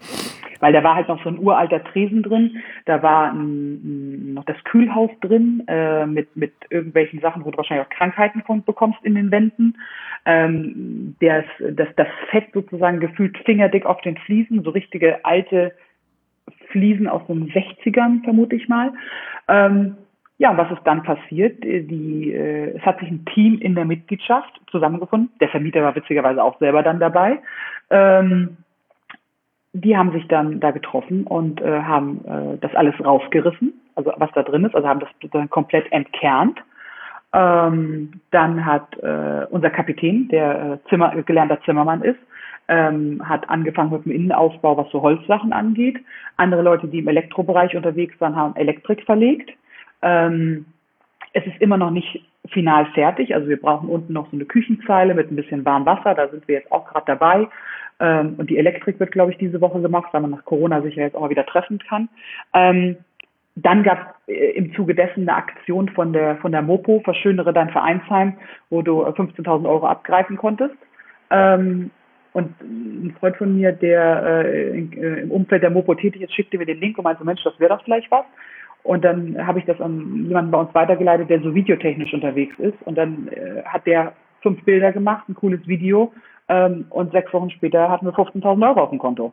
Und ähm, das ist, das ist halt auch mein Job, die Leute zu etwas anzuschieben und zu sagen, hey komm, wir machen das und es denen als ihre Idee zu verkaufen. Also weil derjenige, der das Video gemacht hat, Olli, also vielen, vielen Dank an Olli, ähm, der ist selber total unzufrieden mit dem Video gewesen. Das hakt hier, das dies, das, das, das hier. Da sage ich, Olli, es hat für das, was wir wollten, hat es gereicht. Und äh, wir waren dann äh, bei so einer Veranstaltung, das ist, ähm, das heißt Players Night, äh, findet bei uns hier in so einem Restaurant dann statt, wo die ganze Hamburger Journalie geladen ist und in diesem Zuge werden diese Preise halt verteilt. Und äh, da sind, also das, sagen wir mal, relativ gemischtes Publikum, aber natürlich für alle, die aus dem Herrenbereich kommen, äh, ähm, oder alle Fußballmannschaften aus dem Herrenbereich sind natürlich Vereinsvertreter da. Also ja, und, und von uns war äh, die Schatzmeisterin und ich da.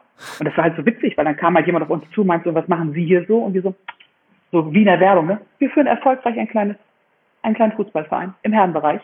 Mhm. Und das ist halt so dieses, ähm, dass Menschen etwas machen. Also das ist halt einfach so dieses. Ah, es gibt außerdem, jetzt kann ich das ja mal erzählen, äh, endlich mal eine, eine, eine Geschichte, die man hier so breit treten kann. Ähm, die Essengeschichte dort vor Ort, ganz witzig. Äh, man, man sitzt dann nicht an seinem Tisch und kriegt alles vor die Nase. Und ähm, sondern man, man muss immer wieder aufstehen und dann geht es auch durch die Küche, das ist dann so, so Open Kitchen mäßig und so gemacht. Mhm. Das heißt, man verliert auch irgendwie immer mal zwischendurch seinen Sitzplatz. Und ich habe mich dann ähm, ja, haben wir Essen geholt und dann saßen wir erst an einem Tisch äh, alleine, dann setzte sich da auch jemand zu uns, alles gut. Und ähm, dann kamen wir wieder und unser Sitzplatz war weg. Naja gut, also weitergelaufen und mal, äh, mal, mal geguckt, ähm, wo man sich hinsetzen kann. Und da war da so ein etwas größerer äh, äh, Tisch. Und dann habe ich da nett gefragt und gesagt, Mensch, ähm, ist hier noch frei? Mhm. Ja, klar, setzt euch. Also das ist ja auch, das ist ja der Vorteil als Frau, da darf ja überall dazu sitzen. Männer werden ja tendenziell ja weggeschickt. Also, ne? So. Und dann sitze ich demjenigen, den ich gegenüber sitze, denke ich so die ganze Zeit, den kenne ich. Ich weiß, wer das ist, aber ich bin nicht auf den Namen gekommen. War mir auch wurscht. Dann äh, kamen ein paar andere Herren, tendenziell ein Tick jünger als ich oder in meinem Alter, äh, äh, kamen wieder und sagten zu demjenigen, ohne seinen Namen zu sagen, ähm, ja Mensch, da sind wir drei Minuten weg und du hast hier schon wieder schöne Gesellschaft, so ungefähr. Also nach dem Motto, und da sagt er auch eiskalt, ja, die, das ist doch netter als mit euch. so, da hat's aber, da habe ich es immer noch nicht geschnallt. Und dann sitzt halt neben mir ein, ein junger Mann, ein bisschen bla bla bla. Ähm, und dann sagt er, ja Mensch, die sind doch die, äh, du bist doch die von Falke, bla bla bla. Und das finde ich ja total cool. Ähm, und auch, dass, dass ihr so engagierte Mitglieder habt, die das da entsprechend gemacht haben, bla bla bla. Und äh, dann sage ich so zu dem, äh, ja, ähm, also auch so wirklich so, interessierst du dich auch für Fußball? Das habe ich den ernsthaft gefragt. Und dann meint er so, ja. Ich sehe, spielst du auch? Ja. Und derjenige gegenüber, ne, der, der hat mich angeguckt, also wirklich so, muss, das habe ich ja richtig gemerkt, dass er sich das Lachen verkneifen musste. Und ich dann so, ja, wo denn so? Was, was machst du denn so? Oberliga, also Landesliga? Äh, ja, ich bin, bin, bin, bin Torhüter. Ich glaube, zu dem Zeitpunkt muss es ja, haben die ja erste oder zweite Bundesliga gespielt, ich weiß es gar nicht mehr. Äh, ich bin Torhüter, erster Schräger, zweite Bundesliga. Und ich gucke den so an. Wo? Bei St. Pauli. Saß Robin Himmelmann neben mir. Und es war, es war mir so unangenehm. Und äh, gegenüber saß zu dem Zeitpunkt äh, Truller und sagte, guck mich auch so an, der so, Tamara, das ist nicht dein Ernst. Ich so, Gott, ist das peinlich. Das war am nächsten Tag auch Gelächter in der dortigen Sportredaktion von der Zeitung, die das veranstaltet hat. Nach, also es musste sich ein Freund von mir auch auf Brot schmieren lassen. Ey, eure Präsidentin erkennt den Torwart von St. Pauli nicht, weil so, pff, ja, wer bist du denn? Und das ist irgendwie, also teilweise kennen uns die Leute, aber ich kenne die Leute nicht. Das finde ich dann auch wiederum ganz witzig. Ähm, ja, das war als kurze Anekdote am Rande. Das ehrt dich doch eigentlich in euren Kreisen, oder? Ja, kann ich mit um. Alles gut. Äh, ich, es, gab, es gab auch wieder Leute, die gesagt haben, ja, wie kannst du mit einem St. Pauli-Spieler am Tisch sitzen? wie man es macht. Also, du merkst, merkst dich noch, ist ein Mensch. Also ich muss das ja nicht gut finden, was der macht, äh, aber der frisst ja keine kleinen Kinder zum Frühstück. Das ist alles im grünen Bereich. Jetzt habe ich noch zwei, zwei Themen. Also die gehen eigentlich ineinander über, die du mal irgendwann aufgerufen hast. Die eine Aussage ist, die große Fußballblase wird nie platzen. Hast du gesagt in einem Podcast. Bist du immer noch mhm. überzeugt davon? Sehen wir doch aktuell. Also ich frage mich ernsthaft, was muss denn passieren, dass, dass, dass die Menschen aufwachen? Ja, da bin ich bei dir und trotzdem habe ich immer noch diese leise Hoffnung, dass es irgendwie nicht, also dass das jetzt nicht gut geht und dass diese Blase platzen muss. Ähm, also, also welche Sache ich wünsche es mir, dann heißt es wieder, ne, weiß ja wieder, was draus gemacht wird. Ähm, ich habe mit diesem Profisportbereich äh, ein bisschen meinen Frieden gemacht, ähm, weil ich einfach es so unfassbar finde, wie sich so viele Menschen Ähm, und wir reden nicht nur von demjenigen, der bei Sky klassischer Zuschauer ist, 30 oder 34 Spieltage, sondern wir reden auch von ganz vielen Leuten drumherum, ähm, die sich äh, am Ring in der Nase durch die Manege ziehen lassen. Mhm. Ähm, und deswegen glaube ich einfach nicht, dass sich da was ändern wird. Ähm, ich gucke mir das amüsiert an. Ähm, teilweise äh, äußere ich mich mal dazu, aber im Großen und Ganzen bin ich eigentlich äh, so der Meinung, wirklich, die sollen da ihr eigenes Ding machen, sollen ein geschlossenes Ligensystem und sollen dem Fußball, der nicht dieses große Geld generiert, die Chance geben, äh, oder vielleicht müssen wir sie uns auch nehmen, das kommt nochmal weiter dazu, ähm, die Chance nehmen, was Besseres zu generieren. Ähm, ja. Ich bin da bei dir, aber ich frage mich, wo machen wir den Cut dann? Machen wir nach der dritten Liga und sagen, da ist jetzt Feierabend, macht ihr euer Profi-Ding und wir machen jetzt hier Halbprofi oder. Halbamateure oder das ist halt immer so diese Schwierigkeit in diesem oberen Amateurbereich, ne? Ähm, ja, also für, für, das, für das da oben ähm, keine Ahnung, von mir aus sollen die eine Firma gründen, wo du äh, ein Startgeld am Anfang der Saison, was weiß ich, 50 Millionen Euro auf den Tisch legen willst, wenn du dabei sein willst. Und wenn du nur 20 hast, dann bist du halt nur in der dritten Liga dabei, jetzt mal irgendwie. Also, mhm. Sollen sie irgend so ein beknacktes System finden. Und äh, da braucht auch keiner rumheulen. Und es ist dann auch egal, wo das Geld herkommt, sollen machen, was sie wollen. Ähm, und wenn sich in Deutschland äh, 30 Vereine finden, die das wollen, ist gut. Wenn sich 60 finden, dann sollen 60 tun. So, also ich will mich mit denen, die das wollen, nicht mehr aufhalten, weil die sind verloren. Hört sich hart an, aber es ist so, die sind verloren. Ähm, was da drunter kommt, das ist, eine, das ist eine gute Frage, weil du hast ja trotzdem dieses, ähm, du wirst dieses Halbprofitum oder auch, in, also in Hamburg ist es zumindest so, wir haben hier Spieler in der Oberliga, die leben davon. Mhm. Ähm, da ist die Frage sozusagen, wie man sich da einfach äh, äh, organisiert. Und da würde ich mir einfach wünschen, dass es sozusagen etwas gibt, und das würde ich gar nicht so hart machen, wie es der HFC Falke gibt, weil das ist ja auch unsere Identität. Also nicht, dass ich diese Identität nicht auch gerne an andere weitergeben möchte oder diese Idee. Ähm, aber ich finde, du kannst keinem Verein vorschreiben, was er seinen Spielern an Gehältern zahlt oder ob er Sponsoren zulässt oder nicht. Ähm, die Frage ist einfach nur, was so Themen wie Einflussnahme angeht, also prozentuale Regelungen. Ähm, es gibt ja auch durchaus Beispiele, ähm, wo es Sponsoren gibt ähm, und die deswegen nicht äh, äh, in zehn Jahren pleite gegangen sind. Also es gibt Sponsoring ist ja jetzt per se nicht einfach was komplett Schlechtes. Und wenn ein Verein sich dafür entscheidet, dann, äh, dann soll es in Gottes Namen tun. Und wenn es im Amateurbereich ist, dann soll es auch tun. Ähm, aber man muss halt überlegen, sozusagen, wie man die Parameter setzt, dass jemand an, an diesem Betrieb, an diesem Spielbetrieb in diesen Amateurbereichen dann teilnehmen darf oder halb Amateurbereichen. Ähm, spannende Diskussion würde ich gerne führen. Ähm, ich habe halt einfach nur die Vermutung, dass wir zu wenige sind, die die Kraft aufbringen können, sich damit auseinanderzusetzen.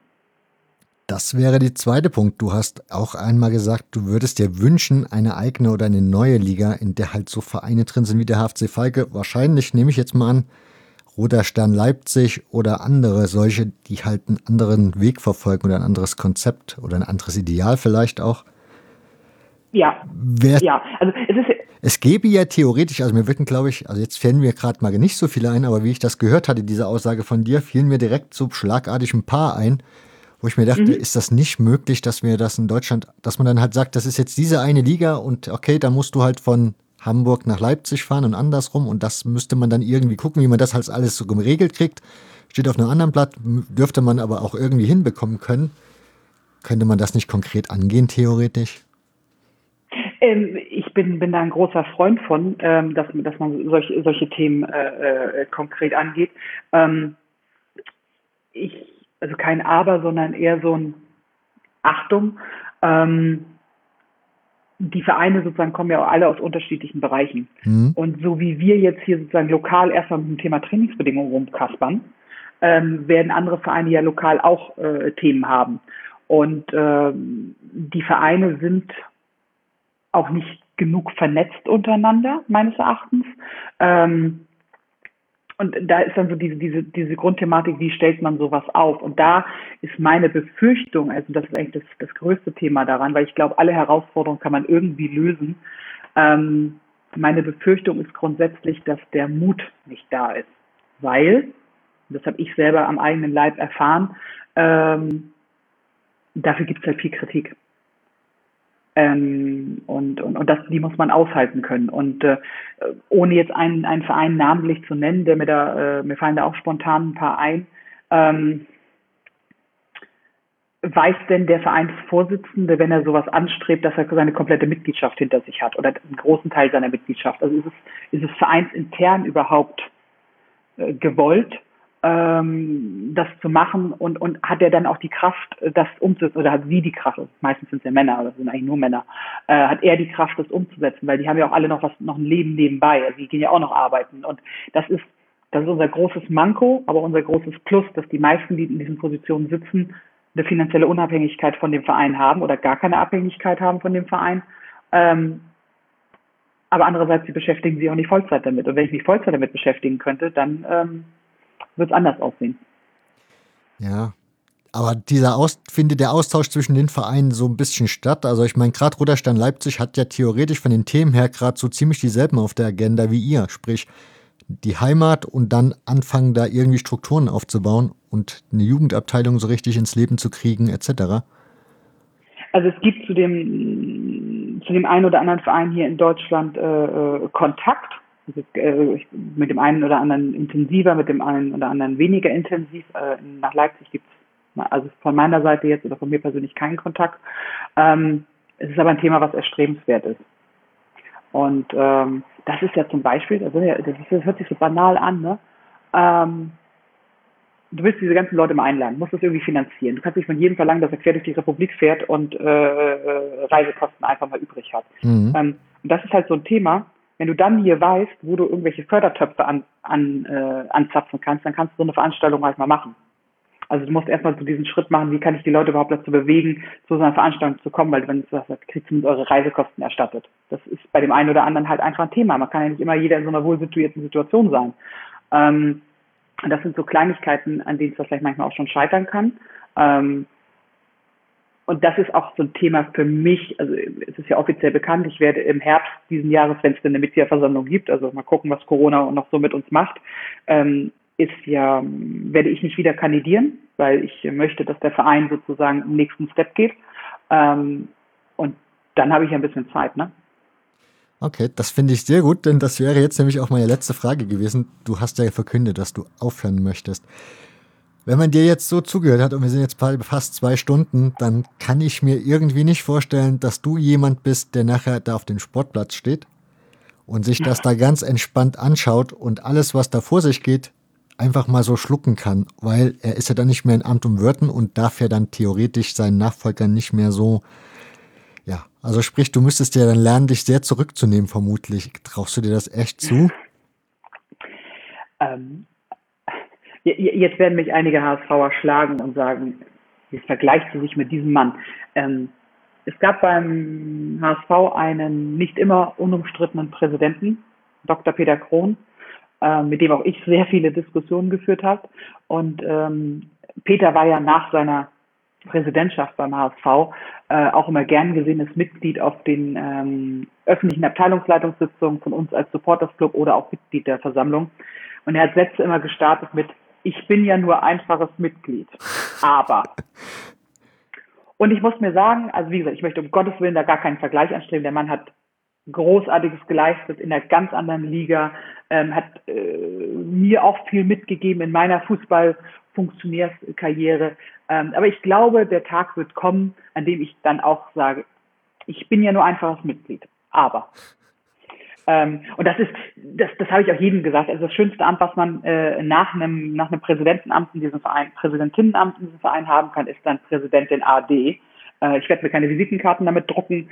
Ähm, und ich werde auch sicherlich meine Falk-Adresse äh, behalten dürfen. Also man, mir wurde mitgeteilt vom Präsidium, gegen eine großzügige Spende äh, kann man diese kann man diese E-Mail-Adresse auch weiterhin aktiv schalten. Ich so, ja, ich habe es verstanden. Ähm, auch so wird bei uns manchmal Geld generiert. Ähm, und ähm, nein, also äh, ich, ich werde da sicherlich an der einen oder anderen Stelle immer noch mitmischen. Ähm, mir ist es nur wichtig, dass äh, auch man andere Ideen neue Ideen reingebracht werden. Ähm, ich merke das immer wieder. Wir haben jetzt seit einem Jahr einen äh, jungen Kollegen ins Präsidium dazu bekommen, der sozusagen komplett neu in dieser Thematik ist. Ach, und der stellt so herrlich erfrischende Fragen. Und ähm, teilweise auch, wo ich ihm dann sage, du, äh, 22 Mal schon diskutiert, äh, wenn du eine bessere Idee hast, hau raus. Und er so, ja, Mist. Ähm, aber der fragt Dinge nochmal und ich spreche manche Dinge nicht schon gar nicht mehr an und ich bin ja auch sehr entscheidungsfreudig. Ähm, und äh, manchmal bin ich auch zu entscheidungsfreudig und ich glaube einfach, dass es dem Verein gut tut, dass er äh, eine neue Person an die Spitze bekommt, was aber nicht heißen wird, dass sich äh, gerade Kritiker des Vereins auch gerne weiterhin an mir abarbeiten dürfen. Also feel welcome, ähm, ist okay, kann ich mit um. Das, ich, vielleicht ist das auch das ist eine Idee, dass man die anderen ein bisschen aus der Schusslinie nimmt und die dann im Hintergrund den Sportplatz kapern können. Abschlussfrage wegen den Kritikern. Ich habe sie ganz am Anfang schon ein bisschen gestellt. So mit der Nachbetrachtung jetzt von fast sechs Jahren, würdest du nochmal, wenn ihr die Möglichkeit hättet, nochmal diesen Verein zu gründen, würdet ihr nochmal eine Tradition des HSV gründen oder würdet ihr sagen, nee, wir machen das nicht?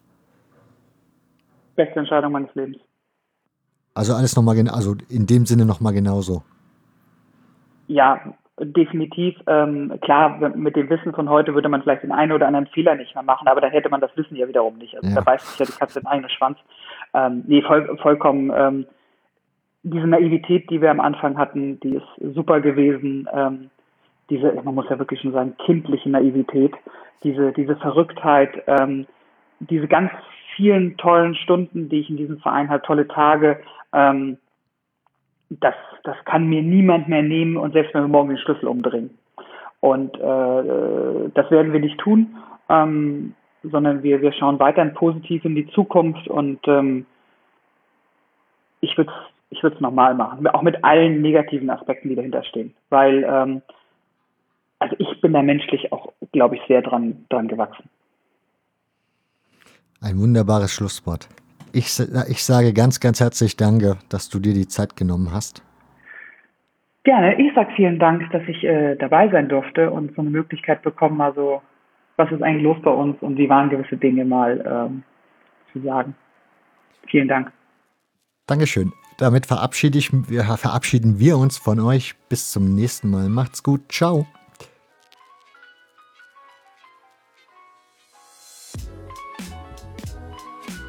Und das war sie, die 80. Ausgabe des Hörfehler-Podcasts. Wenn sie euch gefallen hat, habt ihr zum einen 79 weitere im Archiv und zum anderen könnt ihr mal darüber nachdenken, ob ihr den Podcast nicht vielleicht unterstützen möchtet. Zum Beispiel mit einem Unterstützerpaket bei Steady. Ich wäre euch sehr, sehr dankbar und ihr helft mit, dass hier auch weiterhin zahlreiche Folgen erscheinen können. Ansonsten, das ist kostenfreie Hilfe, könnt ihr natürlich den Podcast weiterempfehlen im Freundes-, Familien- und Bekanntenkreis oder aber in den sozialen Netzwerken weiterverbreiten. Auch dafür ganz, ganz herzlichen Dank. In der nächsten Ausgabe ist dann Felix zu Gast. Ihr findet ihn auf Twitter unter ftamsud. Ich freue mich sehr, sehr, sehr, euch diese Folge präsentieren zu dürfen, denn das Gespräch geht über dreieinhalb Stunden und wir haben eigentlich über alles gesprochen. Außer über Fußball? Nein, nicht ganz. Fußball spielt auch eine Rolle. Aber auch ansonsten geht es viel über Felix seinen Werdegang, was Israel für ihn bedeutet, wie sein Leben dort war, warum er sich entschieden hat, nach Deutschland zu kommen, was er unter seinem journalistischen Beruf versteht und, und, und. Ich finde, es ist eine Folge, wie sie im Hörfehler noch nicht zu hören war. Insofern freue ich mich, bedanke mich auch an dieser Stelle schon bei Felix ganz, ganz herzlich dafür. Und nun viel Spaß noch mit den kleinen, ja, ausgesuchten Zitaten. Auch an dieser Stelle nochmal der Hinweis, es sind nicht die besten, denn ich habe jetzt nicht die dreieinhalb Stunden schon durchgehört und das Beste rausgesucht, sondern ich habe einfach an ein paar Stellen reingeklickt, kurz mitgehört und ein paar hörenswerte Zitate rausgesucht. Insofern freut euch auf die nächste Ausgabe. Die Musik ist von Biocratic, Salaryman, ist erschienen unter Creative Commons Lizenz auf Bandcamp. Und nun sage ich endgültig Salü, bleibt gesund, bis in zwei Wochen oder einer Woche. Mal schauen. Bis dahin, macht's gut. Heute muss ich sagen, in Anbetracht ähm, ist es nicht mehr mein Traum, nach England zu sehen. Ähm, nach fünf Jahren in Deutschland habe ich ich sage es immer, ich, also wenn man mich in Israel fragt, sage ich immer, ich wohne nicht in Deutschland, ich wohne in Köln. Also das muss auch gesagt werden. Ähm, muss, muss gesagt werden. Und ich habe mich in dieser Stadt so unfassbar gut gefunden. Äh, ich bin komplett verliebt in dieser Stadt, in allen verrückten Sachen, die hier gibt. Äh, sei es der Fußball, sei es Karneval, sei es das, das Bier sogar. Wie ich nach Deutschland gekommen bin, das Ganze, das war so, das war so ein Schock. Also das wurde nicht so geplant, dass ich nach Deutschland komme und dann auf einmal bin ich hier und äh, versuche dieses Land und diese Kultur und die Sprache und das Ganze irgendwie besser zu verstehen. Ähm, das habe ich vor allem durch äh, zwei Sachen gemacht. Einer, der eine ist der Fußball natürlich und der andere ist, ist Karneval hier in Köln. Die, die zwei, ja echt so, ich, ich meine es total ernst. So habe ich alles gelernt, was die Kultur hier betrifft meine Kultur ist explizit jüdisch, aber auch explizit nordafrikanisch. Ähm, und äh, das ist sehr, sehr anders als die Kultur vieler jüdischen Gemeinden hier in Europa. Äh, das ist manchmal äh, nicht so einfach zu erklären, weil, wie gesagt, hier ist, äh, die europäische Variante die, die einzige Variante, die man kennt. Heutzutage sind fast alle Vereine und alle, ja, ich sag Fanszenen, weil, weil es der Begriff auf Deutsch ist. Eine, eine Fanszene in Israel gibt es nicht. Es gibt entweder Ultras oder Normalos. Was mich zum deutschen Fußball und spezifisch zum, erst, zum FC äh, äh, gebracht hat, war, dass ich als Fan nicht nur im Stadion singe, sondern meinen Verein beeinflussen kann wie gesagt, hier in Deutschland kennen wir diesen Begriff Fanszene. Das ist natürlich die Ultraszene, aber da gibt es andere Teile, sei es, sei es äh, die äh, verschiedenen Fanclubs, sei es Gruppen, die ultra nah sind, aber noch keine Ultras, sei es Hools, weiß ich nicht. Es ist so divers, wie es geht. Äh, und es vertritt auch zu großen Teilen die Fans, die ins Stadion gehen. Es ist egal von welchen Richtungen, es ist egal von welcher Subkultur, es ist egal von welchem Kontext. Da, diese, diese Fanszene und die Strukturen von einer Fanszene vertreten eine große Menge von Menschen. Und in Israel ist das leider nicht so. Die Organisationen vertreten in der Regel Ultras, ähm, vor allem Ultras, manchmal auch ein bisschen anderen Teilen, aber die Normalos sind einfach nicht dabei. Und äh, wenn es ein, ein Spiel von Maccabi Haifa gibt und äh, die Ultras sagen, heute boykottieren wir äh, das Spiel, äh, wird das Stadion trotzdem so nach wie vor. Ähm, weil es diese, diese, diese Notion von Solidarität und Organisierungskräfte, das gibt es in Israel so gut wie gar nicht, leider.